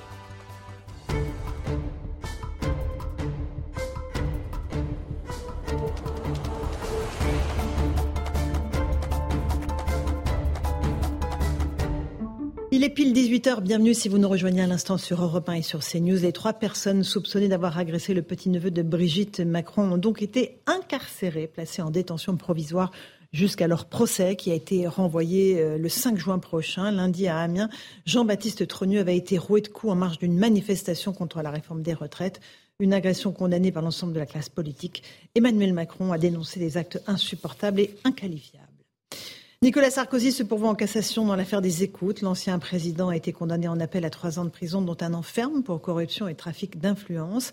L'avocat Thierry Herzog et l'ancien haut magistrat Gilbert Azibert ont été condamnés aux mêmes peines. Euh, son avocate, maître Jacqueline Lafont, parle d'une décision stupéfiante. Elle sera notre invitée dans Punchline tout à l'heure à 18h30. Le maire de Saint-Brévin-les-Pins sort du silence. Il avait annoncé sa démission la semaine dernière après avoir été visé par un incendie criminel, incendie qu'il a qualifié ce matin même d'attentat. Yannick Morez était auditionné par la commission des lois du Sénat. Il sera reçu euh, dans quelques instants par Elisabeth Borne à Matignon. Enfin, le placement en détention provisoire requis pour le tireur présumé de la fusillade de Villerue en Meurthe-et-Moselle. Sa garde à vue a pris fin ce matin. Ce multirécidiviste de 38 ans a été ensuite déféré au tribunal judiciaire de Nancy une information judiciaire a été ouverte à son encontre pour tentative d'assassinat, recel de biens provenant d'un vol et destruction de biens d'autrui, ainsi que menace de mort. Voilà, 18h01, on est euh, en direct dans Punchline sur CNews et sur Europe 1 avec Karim Zeribi. Bonsoir Karim. Bonsoir Laurence. François Pupponi, ancien député. Bonsoir, Bonsoir François. Marc Toitier, économiste. Bonsoir, Bonsoir Marc. Laurence. Euh, député Renaissance euh, qui s'appelle Carl Liv et qui est aussi maire, hein, qui a été longtemps maire. Bonsoir, il n'y a pas de cumul des mandats. Merci d'être avec nous, Monsieur Olive. Euh, Geoffroy euh, Lejeune, qui est directeur de la rédaction de Valeurs Actuelles. On commence par euh, cette agression contre le petit-neveu de, de, Brigitte Macron, euh, Jean-Baptiste Trogneux. Euh, trois de ces agresseurs ont été placés en détention provisoire aujourd'hui. Il y avait des comparutions immédiates. Maureen Vidal et Charles Baget, vous êtes en, en direct d'Amiens. Il y a une grande célérité de la justice dans ce dossier. Et oui, exactement, hein, Laurence. Un détention provisoire pour les trois agresseurs jusqu'au 5 juin, date de leur jugement. Donc il s'agit de trois hommes âgés de 20, 22 et 34 ans. Durant l'audience, le procureur qui a qualifié cette affaire d'affaire de la honte a également dépeint hein, le portrait de ces trois personnages récidivistes pour des faits de violence notamment. L'un d'entre eux a même déjà été jugé pour viol sur mineur. C'est d'ailleurs ce même garçon qui avait ramené ce lundi un couteau avec lui avec une lame longue de 9 cm. Il est également sous curatelle. Deux d'entre eux sont récidivistes pour euh, dégradation euh, de vitres sur des locaux SNCF. Leur avocat les a qualifiés de recalés de la société. Ils sont euh, sans emploi. Les trois étaient plutôt calmes hein, dans le box des accusés. Ils écoutaient l'audience. Ils répondaient aux questions qui leur étaient posées. Le père de Jean-Baptiste Trogneux était également présent. Il écoutait tout calme dans son coin l'audience et il attendait. Merci Maureen Vidal et Charles Baget. Carl Olive, euh, on a frôlé euh, la catastrophe, a dit le père de, de ce jeune homme. Euh, c'est une violence gratuite qui s'est déchaînée contre lui, avec des jeunes qui ont l'air plutôt déclassés, comme dirait leur avocat. Oui, des, des farcis comme on en rencontre quand on est maire, alors pas au quotidien, heureusement. Mais c'est vrai qu'on a une recrudescence de, de, de, cette haine qui se, qui se propage, de la dégradation de l'autorité de, de l'État. Moi, j'insiste beaucoup sur ce sujet parce que c'est pas possible. Euh, là, on touche un élu et sa famille. Euh, la semaine dernière, c'était le collègue de, de Saint-Brévin. J'ai dit à votre micro hier que moi ça m'était arrivé justement avec là, une. c'est pas un élu, c'est le fils. Euh, oui, enfin, c'est pas un neveu. élu. Oui, enfin, c'est la, fa... excusez-moi, c'est comme la famille du président de la République qui est visée. Enfin, Non, mais bien sûr. non, mais euh, mais lui-même n'est pas le. Et ce que je dis, c'est que euh, Le titre moi, ça, ça m'est arrivé, je le disais, avec une arme blanche à 7h30 du matin, quelqu'un en robe de chambre qui m'attendait euh, sur le parvis de, de, de l'hôtel de ville à, à Poissy. Il faut qu'on soit vigilant et je pense qu'il faut qu'on ait un message d'apaisement et surtout, euh, moi je suis heureux d'entendre que euh, Monsieur le procureur euh, a une, une décision ferme euh, sans trembler parce que donc c'est possible. Et il faut qu'on, que, que, que, que, ça soit exemplaire. Et j'espère bien que, pour terminer, que euh, celles et ceux qui euh, ont mis le feu euh, à la demeure euh, du collègue Du maire de Saint-Brévin-les-Pins pour auront auront les mêmes sanctions. Il parce que c'est ça ce qu'attendent voilà, les Français. Il faut que la justice euh, puisse euh, effectivement passer dans tous les cas de figure. Je voudrais juste qu'on écoute euh, l'un de ceux qui ont été relâchés. Parmi les agresseurs, il y en a un certain nombre qui ont été relâchés. Ce qui est vraiment stupéfiant, c'est qu'ils assument publiquement le fait d'avoir voulu s'en prendre à Emmanuel Macron. Écoutez ce témoignage recueilli par nos équipes sur place. Je sais, Macron, il y a un deuxième magasin pas loin. Alors euh, je pense un jour, on va attaquer son deuxième magasin. hein. On pense. Mais euh, un jour, ça va taper fort. Mais en fait, pour Macron, il a belle vie, hein, excusez-moi de dire ça. Macron, il, j'ai regardé, hein. Euh, Macron, il est là pour aller euh, boire un petit verre au bar. Il est là pour faire un petit voyage. Il est là pour faire tout. Mais nous, on lui demande des choses, il n'est pas là. Et lui, il est là pour les riches. Et pour les pauvres, lui, il n'est pas là. Euh, François Piboni, je vous ai entendu réagir pendant ce, ce Je suis, témoignage. effo- enfin, je suis effondré. A raison. On en connaît des profils comme ça. Il n'y a rien pour nous. Euh, C'est tout pour les riches. c'est tout pour les riches. On veut des locales. Là, on l'a entendu. euh, voilà. Mais là, ce qui est terrible, c'est qu'ils ont failli tuer quelqu'un hier soir. Et ils vous expliquent qu'ils vont recommencer.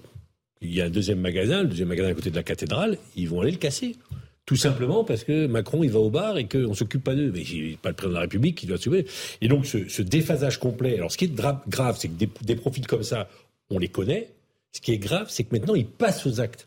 Jusqu'à présent, ils étaient dans la revendication, la contestation. Bon, on faisait pas trop attention. c'est ok. Mais là, ils passent aux actes maintenant. Et s- quand ces gens comme ça, des gens comme ça passent aux actes, ça peut devenir extrêmement dangereux parce qu'ils sont incontrôlables. Marc Toiti, il y a un engrenage euh, effrayant. Moi, je trouve ça assez effectu- effectivement effrayant, mais surtout, encore une fois, comment on en est arrivé là? Parce que c'est ça la, la grande question. C'est-à-dire, bon, ces jeunes ont quand même été à l'éducation nationale française, on n'en apprend pas un minimum, et on s'attaque, parce que là, le, le but, c'est d'attaquer effectivement Emmanuel Macron. Donc, au-delà de lui, effectivement, bon, on peut ne pas être d'accord avec ce qu'il propose, etc., c'est quand même une institution. Donc, on, on ose s'attaquer. Moi, comme vous le savez, je viens, des sites HLM d'Orly, euh, bah, il y avait effectivement euh, des, des, des tensions, euh, parfois, bien sûr, des, des bagarres comme ça. D'ailleurs, on aurait aimé qu'à mon époque, peut-être, euh, la, la police et puis les magistrats soient aussi rapides que là, d'ailleurs, mais bon, ça, c'est notre époque. Mais toujours est-il qu'il y avait un minimum de respect. Aujourd'hui, il n'y a plus aucun respect. Puis n'oublions pas également, n'oublions pas également les, les députés. On, on se rappelle qu'il y a un député euh, de la France Insoumise il n'y a pas longtemps qui a participé, euh, je dirais, à une décapitation de la statue. enfin, Bah, de- il chantait de- euh, le- Louis oui, XVI, on l'a Louis XVI, voilà, décapité. Macron on, peut on recommencer. C'est incroyable quand même. Donc ça aussi, quand on voit ce qui se passe à l'Assemblée nationale, donc c'est ça qui aujourd'hui est inquiétant, c'est que les institutions qui sont censées justement représenter bah, finalement euh, un certain idéal, une certaine stabilité, ce n'est plus le cas aujourd'hui. Donc c'est très dangereux d'un point de vue social et sociétal. Et puis enfin, dernier point, euh, quand je dis comment on en est arrivé là, parce qu'on a quand même, ne l'oublions pas, le poids des dépenses sociales le plus élevé du monde. On a 32% de notre PIB. Donc c'est qui est inquiétant. Comment autant de Français peuvent se sentir autant délaissés alors que finalement, on a énormément de dépenses sociales, peut-être qu'elles sont certainement mal allouées, numéro un mondial des dépenses publiques. Donc tout ça, on se dit, c'est un problème, encore une fois, d'allocation de ces moyens. On a des moyens, il faut créer du, du lien social pour justement créer de la stabilité sociétale. Et moi, je suis inquiet pour l'avenir parce que je vois pas comment ça peut s'arrêter. Comment Bien ça sûr. peut s'arrêter Euh, Car le livre, la violence, des mots précèdent la violence physique. L'une entraîne l'autre. Est-ce que vous accusez certains euh, partis politiques d'avoir attisé cette violence Ah bah, je ne vais pas me cacher derrière mon petit doigt, c'est ce que je vous ai euh, déjà expliqué. En tout cas, euh, euh, c'est ce que je ressens depuis, euh, depuis un an. Euh, on a un côté totalement irrationnel dans cette assemblée. Quand vous appelez aux insultes, à la provocation, euh, Monsieur Toiti le, le- le disait, quand on voit des images de décapitation euh, symbolique, la, la symbolique entraîne toujours la tentation. Surtout quand on a affaire à des jeunes, euh, Monsieur Pupponi le disait tout à l'heure, euh, c'est un collègue de, de, de Sarcelles, euh, sur le terrain, ces gens-là ne font pas du tout euh, la différence. Quand vous avez un collègue de la France Insoumise qui met son pied sur le ballon à l'effigie euh, du président de la République et, et du ministre du Travail, c'est pas fait pour pacifier le pays. Et ces gens-là ne se rendent pas compte du tout euh, du mal qu'ils font euh, à la société. Et on, le- on ressent. ne se rendent pas Oui, compte? oui. Vous en êtes sûr de ça Je, Alors oui, peut-être, je trouve alors, hâtive. alors, al- alors peut-être, alors peut-être, et c'est encore plus grave. Mais euh, franchement, faut pas se demander pourquoi le lendemain, le surlendemain, euh, et désormais au quotidien, il y ait une dégradation de l'autorité à l'endroit des policiers, une dégradation de l'autorité à l'endroit des pompiers. Euh, dans nos quartiers, je suis issu également des quartiers populaires euh, à Poissy. Euh, certains collègues me disaient, alors pas à Poissy, hein, mais ils disaient que parfois les pompiers mettent des gilets pare-balles maintenant pour se balader. Faut pas se demander pourquoi euh, nos enseignants sont parfois giflés, bousculés, euh, bagarrés, insultés. excusez-moi, pas faire le vieux combattant, mais dans les années 70, y compris quand vous étiez dans les quartiers populaires, quand on rentrait dans une classe, le, le, le prof arrivait, on se levait tous. C'est le cas aujourd'hui? Non. Donc je rejoins Monsieur, Monsieur Toiti. Je pense qu'à un moment donné, il y a aussi un sujet d'éducation nationale, mais pas que. Mmh. Et je pense que aujourd'hui, on a besoin, le message que nous devons passer aux Français, dont l'immense majorité attend ces réponses-là, c'est vraiment une réciprocité entre le délit qui a été fait et la réponse proportionnelle. Et, moi, je me félicite l'immédiateté. Et l'immédiateté, comme ça s'est produit là, et il faut que ça se produise. Et évidemment, il faut que ça se produise. Pour tout le monde. Karim bien un petit mot rapidement. Non, mais moi, je crois qu'il y, y, a deux mots qui ont gagné notre société euh, et qui nous mettent dans cette situation, c'est banalisation et déresponsabilisation. Banalisation euh, d'une parole violente et d'un acte violent, on s'habitue. On s'habitue aux insultes, on s'habitue aux provocations, on s'habitue aux agressions euh, et on les commente. Et des responsabilisations parce que lorsque celles-ci sont commises, il ne se passe pas grand-chose. Mmh. Donc soit on restaure l'autorité républicaine, et l'autorité républicaine a une dimension euh, transversale. Ça concerne la famille, parce que la première autorité, c'est celle des adultes vis-à-vis -vis des enfants. Ensuite, c'est l'éducation nationale. Ensuite, c'est la justice et le respect effectivement euh, de nos institutions, du maître, euh, donc, du fonctionnaire de police, euh, du sapeur-pompier. Et tout ça, c'est perdu. Il faut qu'on s'interroge. Comment en est-on arrivé là? Mhm. Pourquoi ce délitement? Je pense qu'à un moment donné, quand euh, Caroli parlait des quartiers populaires dans lesquels nous avons grandi, même le voisin venait vous réprimer et vous réprimander lorsque votre parent n'était pas là. Donc aujourd'hui, tout le monde tourne la tête il va falloir qu'on se pose tous des questions et que les adultes reprennent les choses en main. Petite pause, on continue à parler de la violence contre les élus, notamment euh, le maire de Saint-Brévin, dans un instant, dans Punchline, sur CNews et sur Europe 1, tout de suite. 18h15, on se retrouve en direct dans Punchline sur CNews et sur Europe 1. On est avec Carl Olive, qui est député Renaissance, avec François Pupponi, ancien député, euh, des élus euh, qui savent ce que ça représente, la violence face euh, parfois à des concitoyens énervés. Là, on va prendre l'exemple du maire de Saint-Brévin, Yannick Morez. Il va être reçu dans quelques instants par Elisabeth Borne. Il a démissionné parce qu'il en avait ras-le-bol des agressions contre lui et sa famille. il a de nouveau, ce matin, alors qu'il était auditionné par le Sénat, dit que sa décision était irrévocable. On fait le point avec Maxime Lavandier. Je vous passe la parole.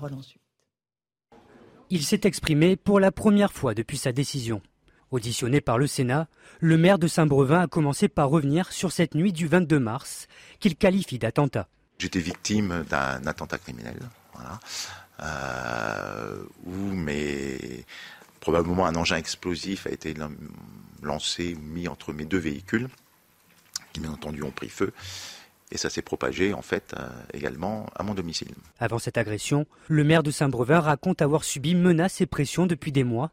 Malgré ses alertes et ses signalements, il n'a pas été entendu par la gendarmerie. On a alerté euh, la gendarmerie en leur demandant ce qu'ils pouvaient faire.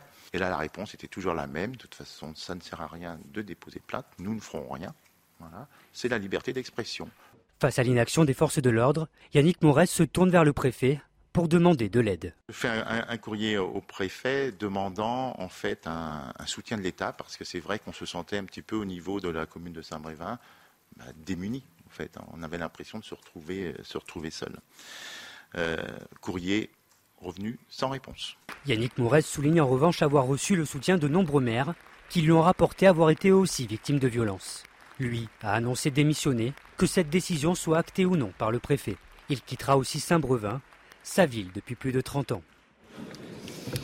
C'est absolument accablant, euh, Carlo ce qu'on vient d'entendre. C'est-à-dire que le maire, euh, à qui l'État a imposé une décision, euh, l'accueil d'un centre de réfugiés, de demandant d'asile, il est laissé seul, en fait, après. Il se, débrouille. Il n'y a, plus personne. Euh, le préfet ne lui a absolument pas apporté son soutien, malgré ses dénégations.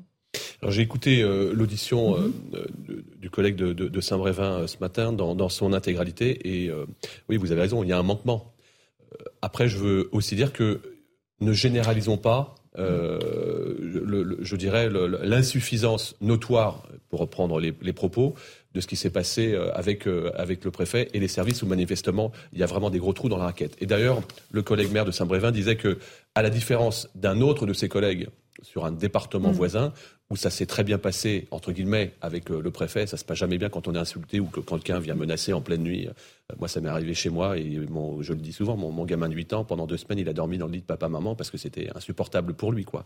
Euh, mais pour le coup, euh, par exemple, le préfet des Yvelines, euh, où je suis, a tout de suite diligenté Oui. de façon très concrète, comme le directeur départemental de la, de, de la sécurité publique. Mais c'est vrai que l'addition de ces dysfonctionnements entraîne un, entraîne deux choses en fait. Euh, je dirais euh, un laxisme et de l'impunité. Et donc ces gens-là continuent à mettre des, des- des pièces dans, dans, dans, dans le jukebox. Et, et aujourd'hui, nous sommes évidemment tous très frustrés parce que les, les 35 000 euh, maires de nos, de nos communes de, de France euh, s'engagent euh, pleinement au quotidien. Je dis plus, ce sont des fantassins de la République. Je dis que ce sont des chevilles ouvrières de la République sans lesquelles notre pays, notre, notre- notre pays et nos institutions ne pourraient pas tenir. Karim Zeribi, vous C'est n'êtes pas une d'accord tentative d'homicide, là, hein, Hum, donc ouais, on ouais. est monté d'un cran. hein.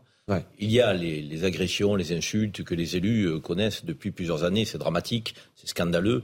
Il faut effectivement euh, des sanctions face à, à cela. Mais là, on est monté d'un cran quand même. hein. Je veux dire de que personne euh, ne, ne pouvait ignorer que euh, peut-être que ses enfants, sa femme, Mhm. lui, euh, dormaient dans la maison. Et si toute la maison avait pris feu, que euh, ça faisait, ça faisait quand même quelques quelques quelques morts donc, dans le cas. Moi, je vous le dis, je, je considère aujourd'hui que les maires, oui, on les a abandonnés. On les a abandonnés parce que ce sont les élus qui sont au premier rang des préoccupations de nos compatriotes.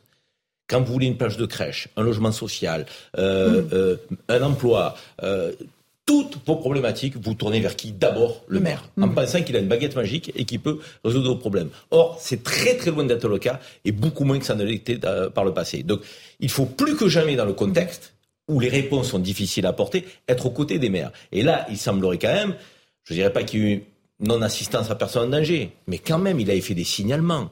Comment se fait-il qu'il n'y ait pas eu une protection de cas rapprochés Pour moins que ça, euh, euh, à Paris, euh, pour quelques personnalités euh, qui ont reçu quelques mails ou quelques tweets euh, de consultants, on, on est capable de le faire. Pourquoi on n'est pas capable pour le faire de, le maire de Saint-Brévin Aujourd'hui, on va avoir une difficulté en 2026, c'est C'est faire en sorte des que sur les candidats. 36 000 communes de France, Ouais. on ait des candidates et des candidats. Un sujet- Olive et ensuite Il y a, François il y a un sujet de, de proximité, proximité qui n'est pas négligé, proximité avec euh, les administrés.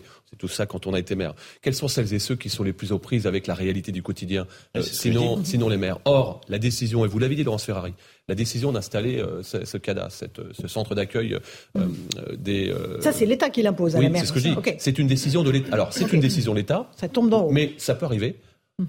Le, le sujet ici, c'est qu'il n'y a pas de réunion publique avec les habitants.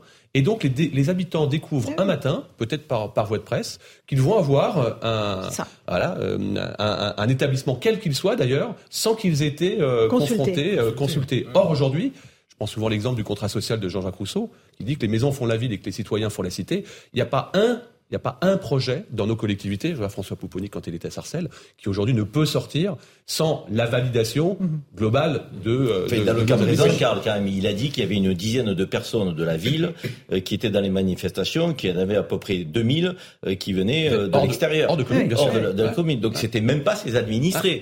Et il a reçu, il a accueilli depuis 2016 400 migrants, ça se passait très très bien. C'est le déplacement de ce camp à côté d'une école qui posait problème. Et qui, qui, inquié- qui inquiétait qui Légitimement Les voisins, le voisinage. Qui pouvaient poser des questions. Ceux-là n'ont peut-être pas été traités. Ouais. Alors, François En fait, pour les élus, en- fait, pour les élus, il y a deux, sujets. Il y a la- avoir un très bon préfet. Il y en a des très très bons. Il y en a qui sont moins bons. Voilà. Donc, euh, il y a des préfets qui n'ont. Et là, visiblement, le préfet a une faute. Enfin, si on est, quand on lui écrit et qu'il ne répond pas, c'est une faute. Et deuxièmement, il faut effectivement, quand le préfet fait bien son job ou avec le sous-préfet, qu'il associe le maire à chaque fois qu'il prend une décision compliquée. Moi, ça m'est arrivé, le- la ville de Paris évacuait des, migrants sur Paris, euh, le préfet euh, réquisitionnait un- un- une ancienne maison de retraite désaffectée à Sarcelles, et, je la prenais par hasard. Ça, c'est plus c'est pas acceptable. Et il faut que l'État accepte de dire, alors ça va, dans certains départements ça se passe bien, et donc là ça s'est mal passé, et je pense que la Première ministre, je le dis, a peut-être eu tort de refuser la démission. Je pense qu'elle aurait dû immédiatement accepter la démission et recevoir ce soir le maire pour présenter ses excuses au nom de l'État. Voilà. Il faut que l'État soit capable parfois de s'excuser. L'État n'est pas infaillible, peut commettre des fautes, et là le préfet a commis une faute, surtout. Enfin, quand on entend un maire comme euh, ce maire qui a été menacé, qui a failli euh, voir sa maison brûler, dire euh, dans une audition publique, dans une commission d'enquête, que le préfet a menti, c'est d'une gravité extrême. Bien sûr, ça- et ça- s'il a ça effectivement doit menti, entraîner des sanctions. Voilà. Et si, non, mais il Enfin, faut une qu'il y ait une- réponse, en tout si cas. effectivement Une il a menti, y compris à son gouvernement, il faut qu'il y ait une sanction. Geoffroy Lejeune et ensuite Marc Toiti. Bah, en fait, ça fait un petit moment qu'on discute quand même de sujets qui se ressemblent. Vous Oui, savez, de entre, la euh, violence qui monte, oui. La violence qui monte, la, la, la haine, la détestation de, de, de gens qui incarnent, qui incarneraient, parce que le pauvre euh, petit neveu de, de Brigitte Macron, il a quand même pas grand chose à voir avec le pouvoir. Euh, et, et, et si vous voulez, moi, je, je ne peux pas m'empêcher de me dire quand même que tout ça est un problème, je pense, de, de vous savez, on a, on a, je trouve qu'on a balayé un peu vite au moment des débats sur la réforme des retraites la question de la crise démocratique. Euh, Emmanuel Macron, et notamment, je peux comprendre pour des raisons politiciennes, il voulait sortir de ça, a dit non, non, c'est pas une crise de, de légitimité, on passe à autre chose. Euh, et et c'était, c'était son, c'était sa partition. Il a eu raison de le dire peut-être. Mais en attendant, je pense que c'est vrai. Et je pense qu'aujourd'hui, tout ce qu'on voit là, et ça n'excusera jamais en rien les, les actes soit de, de, de, de gens très violents, soit de dégénérés, mais tout ce qu'on voit là, euh, ce, euh, ce, ce- je pense que c'est l'expression euh, d'une colère que je ne trouve pas légitime. Cette expression n'est pas légitime, mais d'une certaine manière, euh, c'est, c'est en fait l'aboutissement d'une colère que, par, par contre, on sent très partagée dans le pays. Et quand vous euh, voyez les enquêtes d'opinion sur la colère des Français, etc., elle est quand même très importante. C'est pour ça que je, je pense que vous avez raison de, de dire que euh, dans le cas de Saint-Brévin, il faut pas oublier qu'il n'y a pas eu de consultation, il faut pas oublier que ça a été aussi un des Oui, éléments sûr, euh, du problème à un moment donné. Et moi, si j'étais aux affaires aujourd'hui, et, et je suis très heureux de que ce soit pas le cas, je me poserais la question, euh, en réalité, de, de justement comment re- comment re- recréer un lien, comment renouer. Euh, et et c'est pour ça que je suis assez inquiet pour les quatre années qui viennent et pour les 100 jours dont on parle beaucoup là, qui ont l'air d'être un peu axés sur les réformes. Alors Marc Toiti va être très heureux qu'on parle de réformes, mais euh, les réformes où il y a où il y a comment dire un sens un peu euh, comment économique qui est donné à ce début de quinquennat, alors que je pense que le problème est complètement ailleurs. Euh, Marc Toiti. Oui, oui, complètement. Moi, j'ai envie de dire, le- moi, ce qui m'inquiète, c'est que justement, on ne parle plus. Et on, on, on, on l'a évoqué, hein. Bon, même si encore une fois, c'est pas excusable, mais pourquoi on n'a pas fait une réunion publique, on a expliqué ce qui allait se passer, etc., pour prévenir Déjà, et après, expliquer que ça vient pas de nous, que ça vient pas de la mairie, que ça vient de l'État? Et c'est là où d'ailleurs l'État a failli. Parce que si c'est lui qui a imposé ça, c'était à lui mais- à garantir bah, cela. bah. Donc, att- juste termine. Et le vrai enjeu, c'est qu'effectivement, il faut aujourd'hui parler de, de tout. On est dans le déni de réalité en permanence. Donc, Moi, le- c'est ça. le problème, si ça- Juste termine. C'est-à-dire que euh, on a une situation, je suis d'accord avec Geoffroy, qui s'est donc euh, délité d'un point de vue social, sociétal. On a vu la réforme de la retraite, l'inflation, enfin, le pouvoir d'achat qui n'est pas là. Je les, les prix du, blé, du, du- du lait, par exemple, ont monté de 25% produits laitiers, 25% d'augmentation en un an et demi. J'ai regardé, on a eu la même augmentation de 2000 à 2021. C'est ce qu'on a eu en 21 années, on l'a eu en un an et demi. Donc nous, les Français, l'ensemble des Français ne sont pas habitués à cela, justement. Ils sont habitués à ce qu'on ait un État protecteur qui, justement, nous, nous protège à tous les niveaux. Et là, ils ne comprennent pas ce qui se passe. Ce qui n'excuse rien, bien entendu. Mais ce que je veux dire, c'est que pour recréer du lien, je pense qu'aujourd'hui, on en est là. On va pas tenir quatre ans comme ça. Donc, pour recréer du lien, je pense qu'il faut, effectivement, ben, renouer, je dirais, le, le- le contact, parler, arrêter le déni de réalité, dire ce qui est en train Le- de se produire. il faut- il aurait et à ce moment-là, avoir un vrai débat et, bien entendu, expliquer, parce que sinon, ben, ça va Non, continuer mais un malheureusement. cas comme ça, on l'a tous fait. C'est une réunion partenariale entre la municipalité et l'État. Les deux à la table expliquent.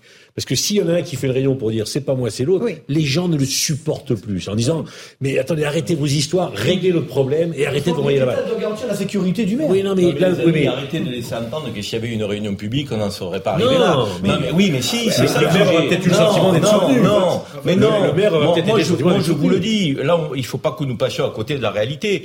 Vous avez dans les manifestations euh, sur la réforme des retraites des black blocs. Oui. Mais vous pouvez faire n'importe quelle Oui, pédagogie sur la réforme des retraites, ils en ont que faire. Ils viennent créer le chaos dans la société. Oui, bien sûr. vous avez Mais sur si la question de grèves l'extrême droite et continuer, n'en qui veulent euh, euh, que, qu'il n'y ait plus un migrant, qu'il n'y ait plus un immigré, ils en ont que faire de la réunion publique. C'est là. Ce que je veux vous expliquer, c'est que la question, la question qui doit nous interpeller, c'est qu'on a aujourd'hui des groupes, des groupuscules.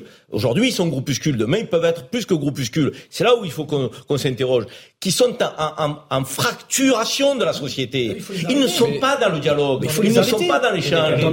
Ces gens-là, c'est pas pas incompatible. C'est pas incompatible ce qu'on dit. Tu parles pour les citoyens Non, non, non, non, non, non, Oui, non, non. Si le préfet, si le préfet avait fait la réunion publique et qu'il avait vu les black blocs, l'ex- l'ultra droite, tout ce que tu veux, venir à la réunion, bouger tout le monde, insulter, gueuler, il aurait pris conscience de la gravité de la situation. Il y a eu des manifs.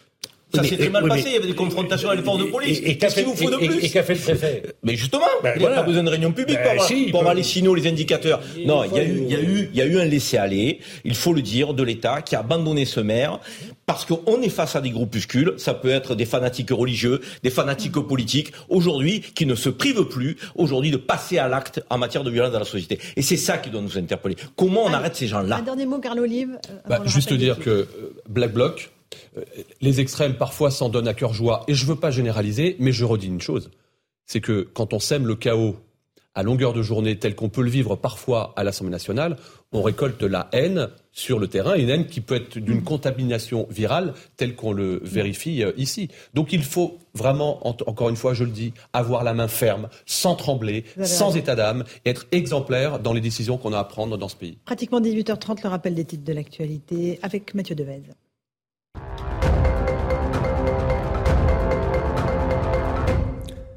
L'auteur présumé de la fusillade de Villerue en Meurthe-et-Moselle a été mis en examen pour tentative d'assassinat et écroué. Samedi, la fusillade a fait cinq blessés, dont trois graves. L'homme de 38 ans au lourd passé judiciaire a été placé en détention provisoire. Son casier judiciaire mentionne depuis 2001 pas moins de 30 condamnations à des peines d'emprisonnement fermes. Les trois hommes soupçonnés d'avoir agressé le petit-neveu de Brigitte Macron ont été placés en détention provisoire. Ils le resteront jusqu'à leur procès le 5 juin prochain. Âgés de 20, 22 et 34 ans, ils sont suspectés d'avoir passé à tabac lundi soir Jean-Baptiste Trogneux, propriétaire de la chocolaterie familiale à Amiens. Enfin, en football, on connaîtra ce soir l'affiche de la finale de la Ligue des Champions. Après la qualification de l'Inter Milan hier, Manchester City reçoit ce soir le Real Madrid. Au match aller, les deux équipes s'étaient séparées sur un match nul, un but partout. Le match retour est à suivre à partir de 21h sur Canal+ et Europe. Merci beaucoup, Mathieu Devez. On va revenir sur ce que vous évoquiez, cette fusillade à Villerupt avec le principal suspect qui a été mis en examen et écroué.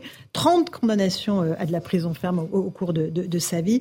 Euh, sur place, les habitants disent leur ras-le-bol parce qu'ils sont euh, l'otage, les otages de cette violence entre bandes rivales. récit de Marine Samourin avec sur place Régine Delfour et Fabrice Elsner. Mon fils, il se trouvait ici, là. Et quand il a vu le tireur arriver, au fait, il a voulu s'enfuir pour, sûrement pour plonger et se cacher là. Kenzo, le fils de Cindy, âgé de seulement 17 ans, est la plus jeune victime de la fusillade. Alors qu'il était près d'une des barres d'immeuble avec ses amis, il a reçu un tir dans la tête et est aujourd'hui dans le coma. Sa mère rappelle qu'il n'a rien à voir avec les trafics de stupéfiants. Au total, quatre hommes et une femme ont été blessés samedi soir. Eux, ils ont pris perpète pour toute leur vie, pour rien pour deux personnes ou trois personnes qui sont recherchées par une autre personne pour des vengeances. Pour... faut que ça s'arrête. À Villerue, ce lieu est connu comme étant un point de trafic de drogue. Malik est un habitant du quartier et connaît bien l'auteur présumé des faits. Quelques jours avant la fusillade, il avait déjeuné avec lui. Il ressortait de, de prison. Je lui ai demandé de, de rester tranquille et de et comment s'appelle de se ranger. Il était il était il était clair, oui, il voulait se ranger. Il était c'est quelqu'un qui était euh, apparemment euh, clair dans sa tête. Et moi j'étais content pour lui que qu'il soit du moins qu'il m'écoute quoi. Le suspect principal est père d'au moins un enfant. Sa grand-mère maternelle décrit un homme perturbé. C'est un gosse qui est quand même malheureux dans son cœur, drogué en plus, dans de mauvaises fréquentations. Des habitants sous le choc, L'état de santé des cinq victimes reste quant à lui très fragile. Les faits sont euh, accablants, François Pupponi. 30 condamnations à la prison ferme, 4 peines euh, aménagées, vol avec violence, délit routier. Il a été libéré le 6 avril, il y a quelques jours, après avoir euh, purgé deux peines de 6 et 12 mois pour refus d'obtempérer, violence aggravée, vol en récidive. Un parcours de délinquance. Oui. Notre République n'est plus capable d'y mettre fin. Qu'on voit déraper de manière républicaine. Hein. Ils deviennent délinquants, on n'arrive pas à les rattraper. Et ce qui est terrible dans cette affaire, c'est que visiblement la veille, son frère s'est fait frapper. Et dans tous les quartiers, on sait que lorsqu'il y a une agression entre bandes. Un jour, il y a le match retour dans l'heure qui suit ou le lendemain. Mm. Et donc là, je pense qu'il aurait fallu peut-être mettre Mais en tout cas, ce genre d'individus, force est de constater que la société n'est pas capable de les gérer et qu'il dérape, il dérape, il dérape, mm-hmm. jusqu'au drame absolu. Marc Toiti, euh, euh, une telle euh, accumulation de condamnations, de, de séjours en prison, ah, ça laisse pantois en fait. Moi je veux dire qu'aujourd'hui, enfin, il, faut rappeler le principe de tolérance zéro. Moi je trouve qu'on voit qu'on arrive à gérer ça. Alors c'est vrai qu'à la, base, bon, même si effectivement on ne va pas donner des circonstances atténuantes, on a un taux de chômage de 60% dans pas mal de sites HLM ou autres. avec la drogue, on le voit, il y a ce, drame qui est la drogue. Quand on parle de lutter contre, lutter contre la fraude fiscale, c'est bien, mais luttons contre la drogue, contre ces, c'est beaucoup plus important pour éviter violence et dérapage. Et encore une fois, l'image que ça donne, je suis désolé, hein, mais en fait, il y a beaucoup de, pays ou d'États où, euh, où, on a eu ça. Ben voilà, ben on a de tolérance zéro, on construit des prisons, et voilà. Et puis globalement, on, calme la société. Mais là, à moyen terme, ça va être très très compliqué. Alors, euh, Geoffroy Lejeune, sur euh, cette, cette, vie de délinquance en fait, euh, et, et, ces règlements de compte qui mettent tout le monde dans une situation infernale, y compris les habitants.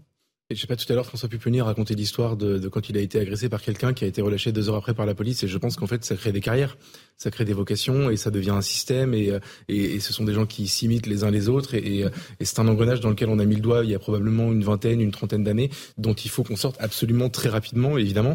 Et, et moi, je, je comment vous dire, je ne vois pas une autre solution que celle euh, de, de, parents qui sont confrontés à un enfant un peu turbulent, qui sont obligés de marquer une limite très tôt, très rapidement, avec une sanction identifiée, claire, euh, mmh. si possible juste. Même courte. Et, euh, Même et, quelques mais, jours. Euh, alors, les Pays-Bas font ça. Mais hein. justement, j'allais vous dire tous les. Alors pour le coup, voilà. j'entends tous les spécialistes, notamment des policiers, mais pas uniquement, expliquer que euh, l'état de notre système carcéral ne permettrait pas de toute façon d'appliquer le code pénal mmh. tel qu'il existe aujourd'hui. On va tous être d'accord là-dessus. Donc c'est bien dommage. Mais par contre, tous ces gens-là, du coup, plaident de manière un peu raisonnable pour des courtes peines. Eh ben allons-y, essayons, essayons. Mais, mais il faudrait mais, encore les structures pour accueillir les courtes peines. Mais alors, tout à l'heure, tout à l'heure, en première partie de l'émission, Sabrina Agresti-Roubache, qui est députée de la République, enfin Renaissance, euh, disait oui, on en a 10 000 qui arrivent, euh, qui sont promises, je crois, depuis le premier quinquennat d'Emmanuel Macron, c'est-à-dire depuis 2017.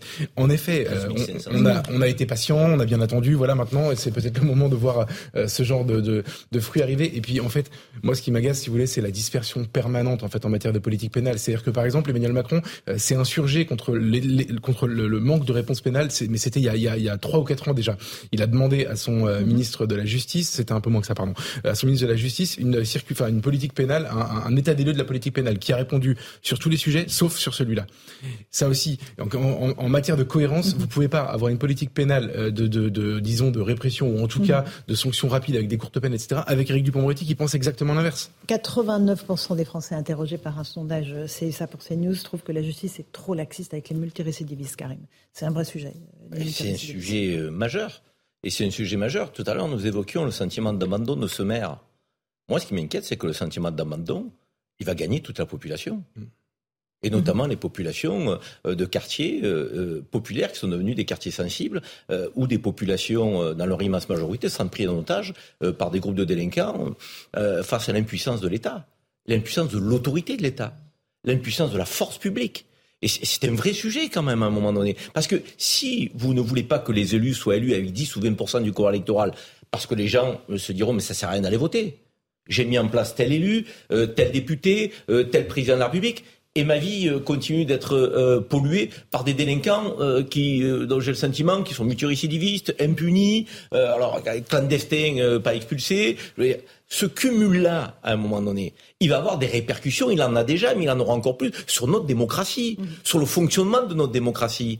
Donc il est urgent, urgentissime même, de, que, le pouvoir public, que la force publique, que la puissance publique, moi j'aime ce terme, la puissance publique, la puissance républicaine. La République, ça n'est pas un régime de faiblesse. La République, c'est l'autorité, ça n'est pas l'autoritarisme. On, a, une forme de délitement dont on doit s'interroger tous, quel que soit le bord politique. Arrêtons les joutes euh, qui sont des fonds de commerce politique. On a un sujet. Comment restaurer l'autorité républicaine?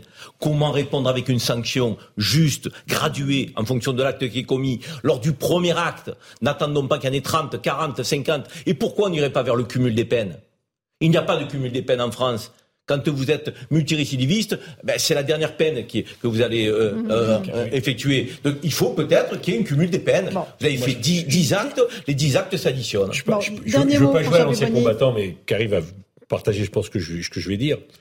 On avait inventé un système qui fonctionnait plutôt bien il y a 30 ans, 20 ans. C'était les contrats locaux de prévention et de, de, de, de délinquance. Jean-Pierre Chevènement. Jean-Pierre. Mmh. Où le maire, Excuse-moi, hein, le, le, le maire, le commissaire, le procureur se réunissaient régulièrement et on avait une petite commission ad hoc où on donnait les noms des familles qui posaient problème, des délinquants, des... On, on, se parlait. C'était ce qu'on appelait le secret partagé. C'était la collaboration. La, la collaboration. Parce que dans une ville, s'il n'y a pas le maire, le commissaire et le procureur ensemble, on ne peut pas rétablir l'autorité. Et ça a été abandonné. Voilà, ça ne fonctionne quasiment plus. Bon.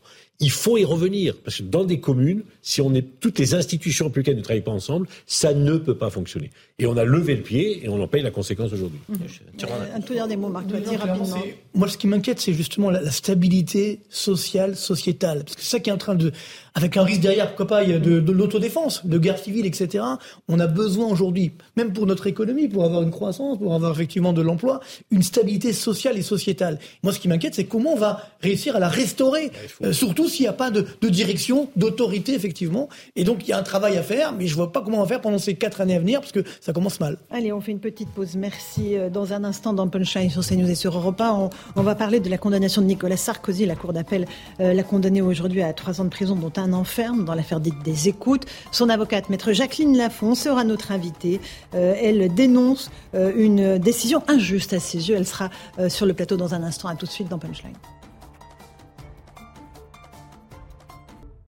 18h43, on se retrouve en direct dans Punchline sur CNews et sur Europe 1. Nous sommes avec euh, notre invitée, maître Jacqueline Lafont. Bonsoir, maître Bonsoir. Lafont. Vous êtes l'avocate de Nicolas Sarkozy. La Cour d'appel euh, de Paris a condamné aujourd'hui l'ancien président de la République à trois ans de prison, dont un an ferme, dans l'affaire dite des écoutes pour corruption et trafic d'influence. On va tout de suite faire le point avec notre envoyé spécial à la Cour d'appel de Paris, Noémie Schulz. Et ensuite, je vous passe la parole. Mais d'abord, Noémie Schulz.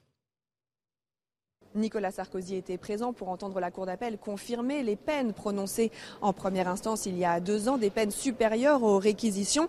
La présidente qui a précisé que pour chacun des prévenus, la peine de prison ferme serait exécutée à domicile sous surveillance électronique, ce qui veut donc dire un an de bracelet électronique pour Nicolas Sarkozy, Thierry Herzog et Gilbert Azibert. La présidente a motivé cette décision avec des mots très sévères, notamment à l'encontre de Nicolas Sarkozy. Les délits sont d'autant plus graves qu'ils ont été commis par un ancien président de la République qui a été le garant de l'indépendance de la justice.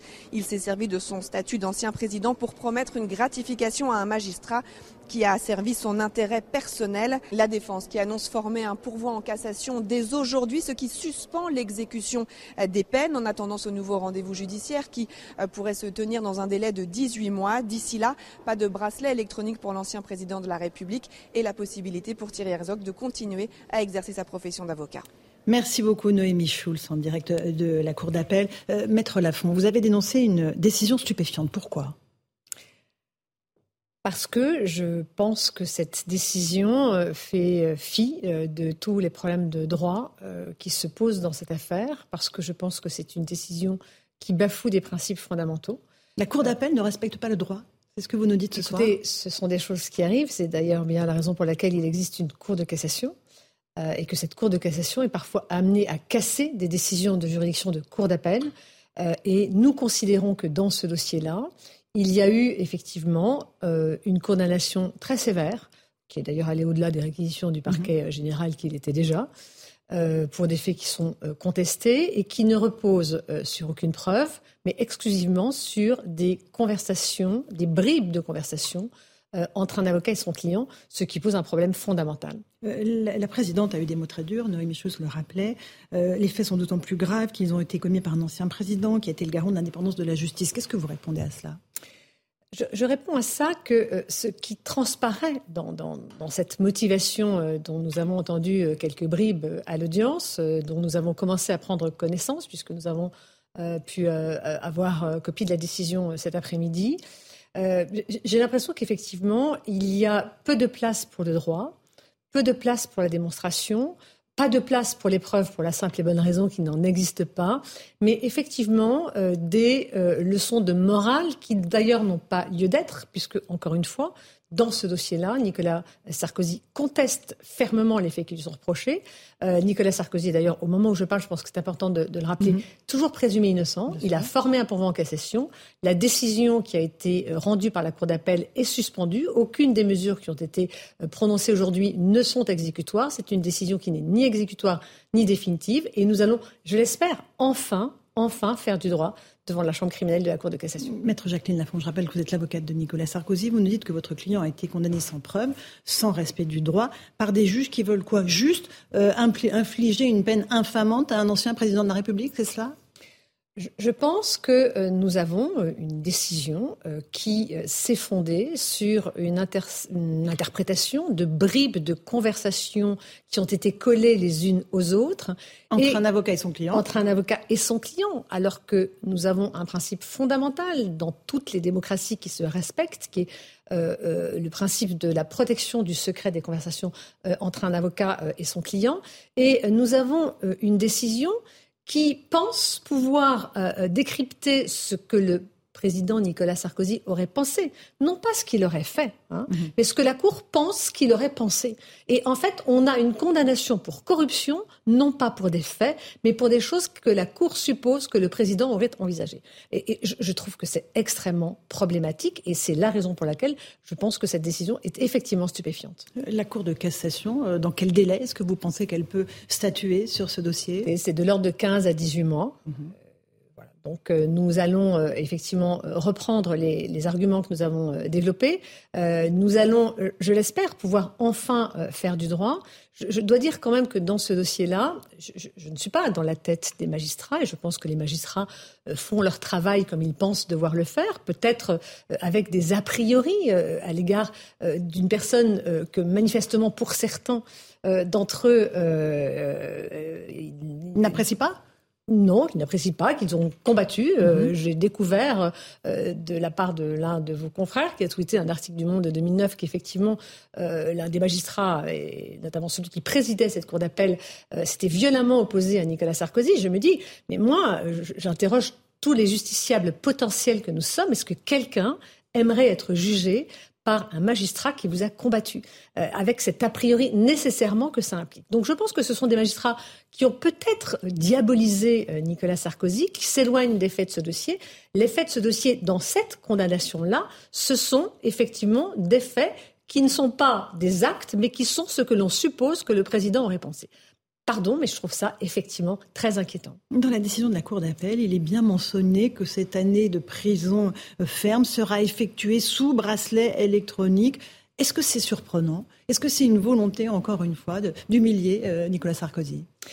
D'abord, je rappelle, parce que c'est quand même très très important, qu'il y a un pourvoi et que cette décision n'est donc pas exécutoire euh, et que ce que j'espère, c'est que le droit sera rendu et que cette décision n'aura jamais à être exécutée. Elle est au moment où nous parlons, suspendu. Nicolas Sarkozy est présumé innocent. Il conteste les faits avec la plus grande vigueur et avec la plus grande fermeté, et il a raison. Euh, ce, que, je veux dire, c'est que, euh, quand même, je relève des faits. Hein, euh, c'est qu'on a un parquet général devant la Cour qui n'avait pas demandé cette mesure-là. Euh, donc, on, a euh, des juges du, siège qui sont allés au-delà des réquisitions du parquet, euh, le parquet étant l'accusateur.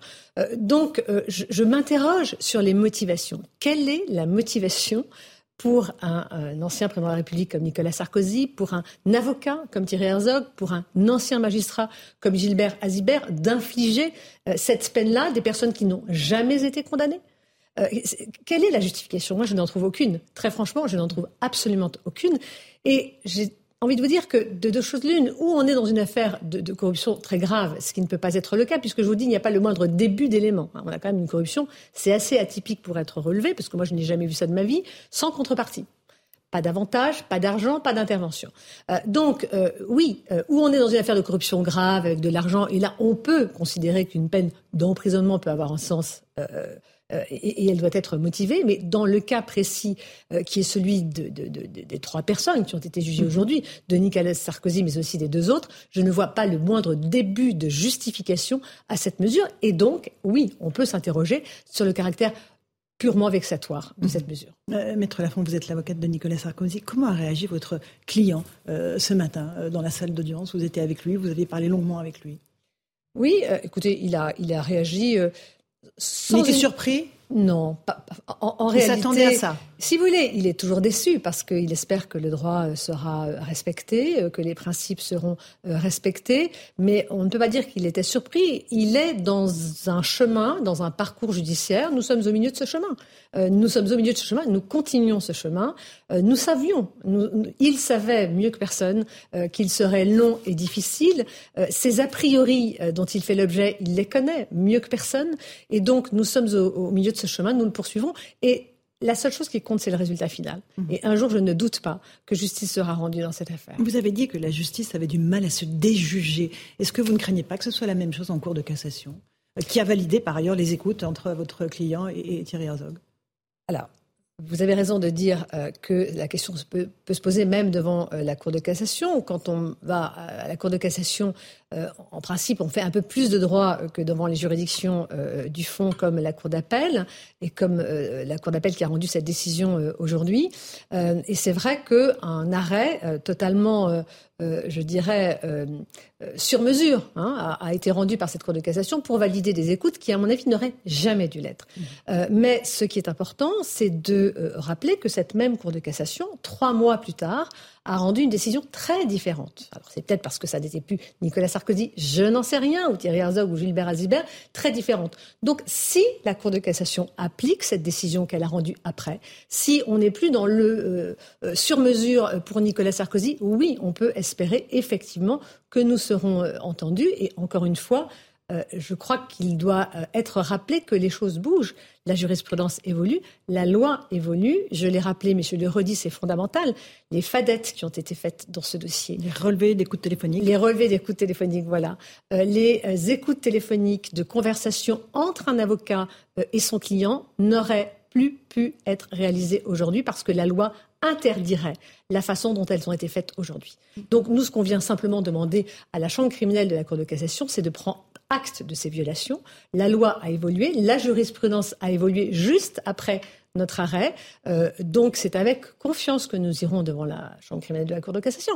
Et si nous devons aller devant la Cour européenne... C'est ça. Est-ce qu'après, vous envisagez autre chose Vous y tournera au bout du parcours judiciaire Écoutez, ce qui est euh, en cause aujourd'hui, ce sont des principes fondamentaux. Donc ces principes fondamentaux, ils sont ceux du justiciable Nicolas Sarkozy, ils sont ceux du justiciable Thierry Herzog et Gilbert Azibert, des justiciables qui ont euh, été jugés et condamnés aujourd'hui, mais ils sont surtout ceux de tous les justiciables. Donc oui, euh, je pense que nous irons jusqu'au bout euh, dans ce dossier. Et puis, euh, je crois que ce qu'il y a derrière, c'est effectivement l'honneur d'un homme, celui que je défends, mais aussi des, autres qui ont été jugés aujourd'hui, et que pour effectivement que cet honneur-là soit préservé, eh bien, nous irons jusqu'au bout de ce chemin judiciaire. Ce sont des questions de droit qui me paraissent absolument fondamentales. Maître Lafont, votre client a coutume de dire il n'est ni au-dessus des lois ni en dessous des lois. Vous avez le sentiment qu'on juge le citoyen Sarkozy différemment euh, d'un euh, citoyen lambda. Euh, là, le parquet national financier a requis encore jeudi son renvoi en correctionnel dans une autre affaire, les soupçons de financement libyen de sa campagne présidentielle de 2017. Alors écoutez, je suis lectrice de, la presse dans ce dossier-là et je ne suis pas dans cette affaire-là que je. Est-ce qu'on le traite différemment En tout cas, ce qui est clair, c'est que dans ce dossier, je vais essayer de rester factuel, hein, parce que je ne suis pas dans la tête des magistrats et je ne peux pas lire dans leurs pensées, parce que eux cherchent à lire dans les pensées de Nicolas Sarkozy. Moi, je vais essayer d'éviter de le faire. En revanche, ce que je peux dire, et ça c'est un constat, c'est que nous avons une affaire hors norme. Une condamnation pour une absence de fait, une condamnation avec une absence de preuves autres que des extraits de, de, conversations téléphoniques normalement protégées par le secret, sans autre preuve que cela, avec la Cour de cassation qui vient nous dire que on ne peut retenir comme preuve de seules euh, interprétations d'écoute téléphonique. On a des moyens absolument hors normes qui ont été mis en œuvre. On a neuf ans euh, de, procédure d'un côté, six ans d'une enquête préliminaire qui nous a été cachée, dans laquelle un non-lieu a été rendu. oui, le constat, il est manifeste. On, a une justice qui se plaint d'un manque de moyens. Dans ce dossier, le manque de moyens n'a pas été très présent. Il y a eu probablement ce qu'on pourrait qualifier d'une débauche de moyens, débauche de moyens pour en revenir finalement à ces extraits d'écoute téléphonique qui n'auraient jamais dû être retranscrits parce que les principes fondamentaux de notre droit euh, proscrivent de telles retranscriptions. Merci beaucoup, maître Jacqueline Lafond, d'être venue ce soir sur Europe 1 et sur CNews pour évoquer euh, cette affaire euh, concernant votre client, Nicolas Sarkozy. Merci beaucoup. Merci à vous, téléspectateurs et auditeurs. Dans un instant sur CNews, c'est Christine Kelly qui vous attend pour Face à l'info. Et c'est Europe 1 soir sur Europe 1. Bonne soirée à vous sur nos deux antennes et à demain.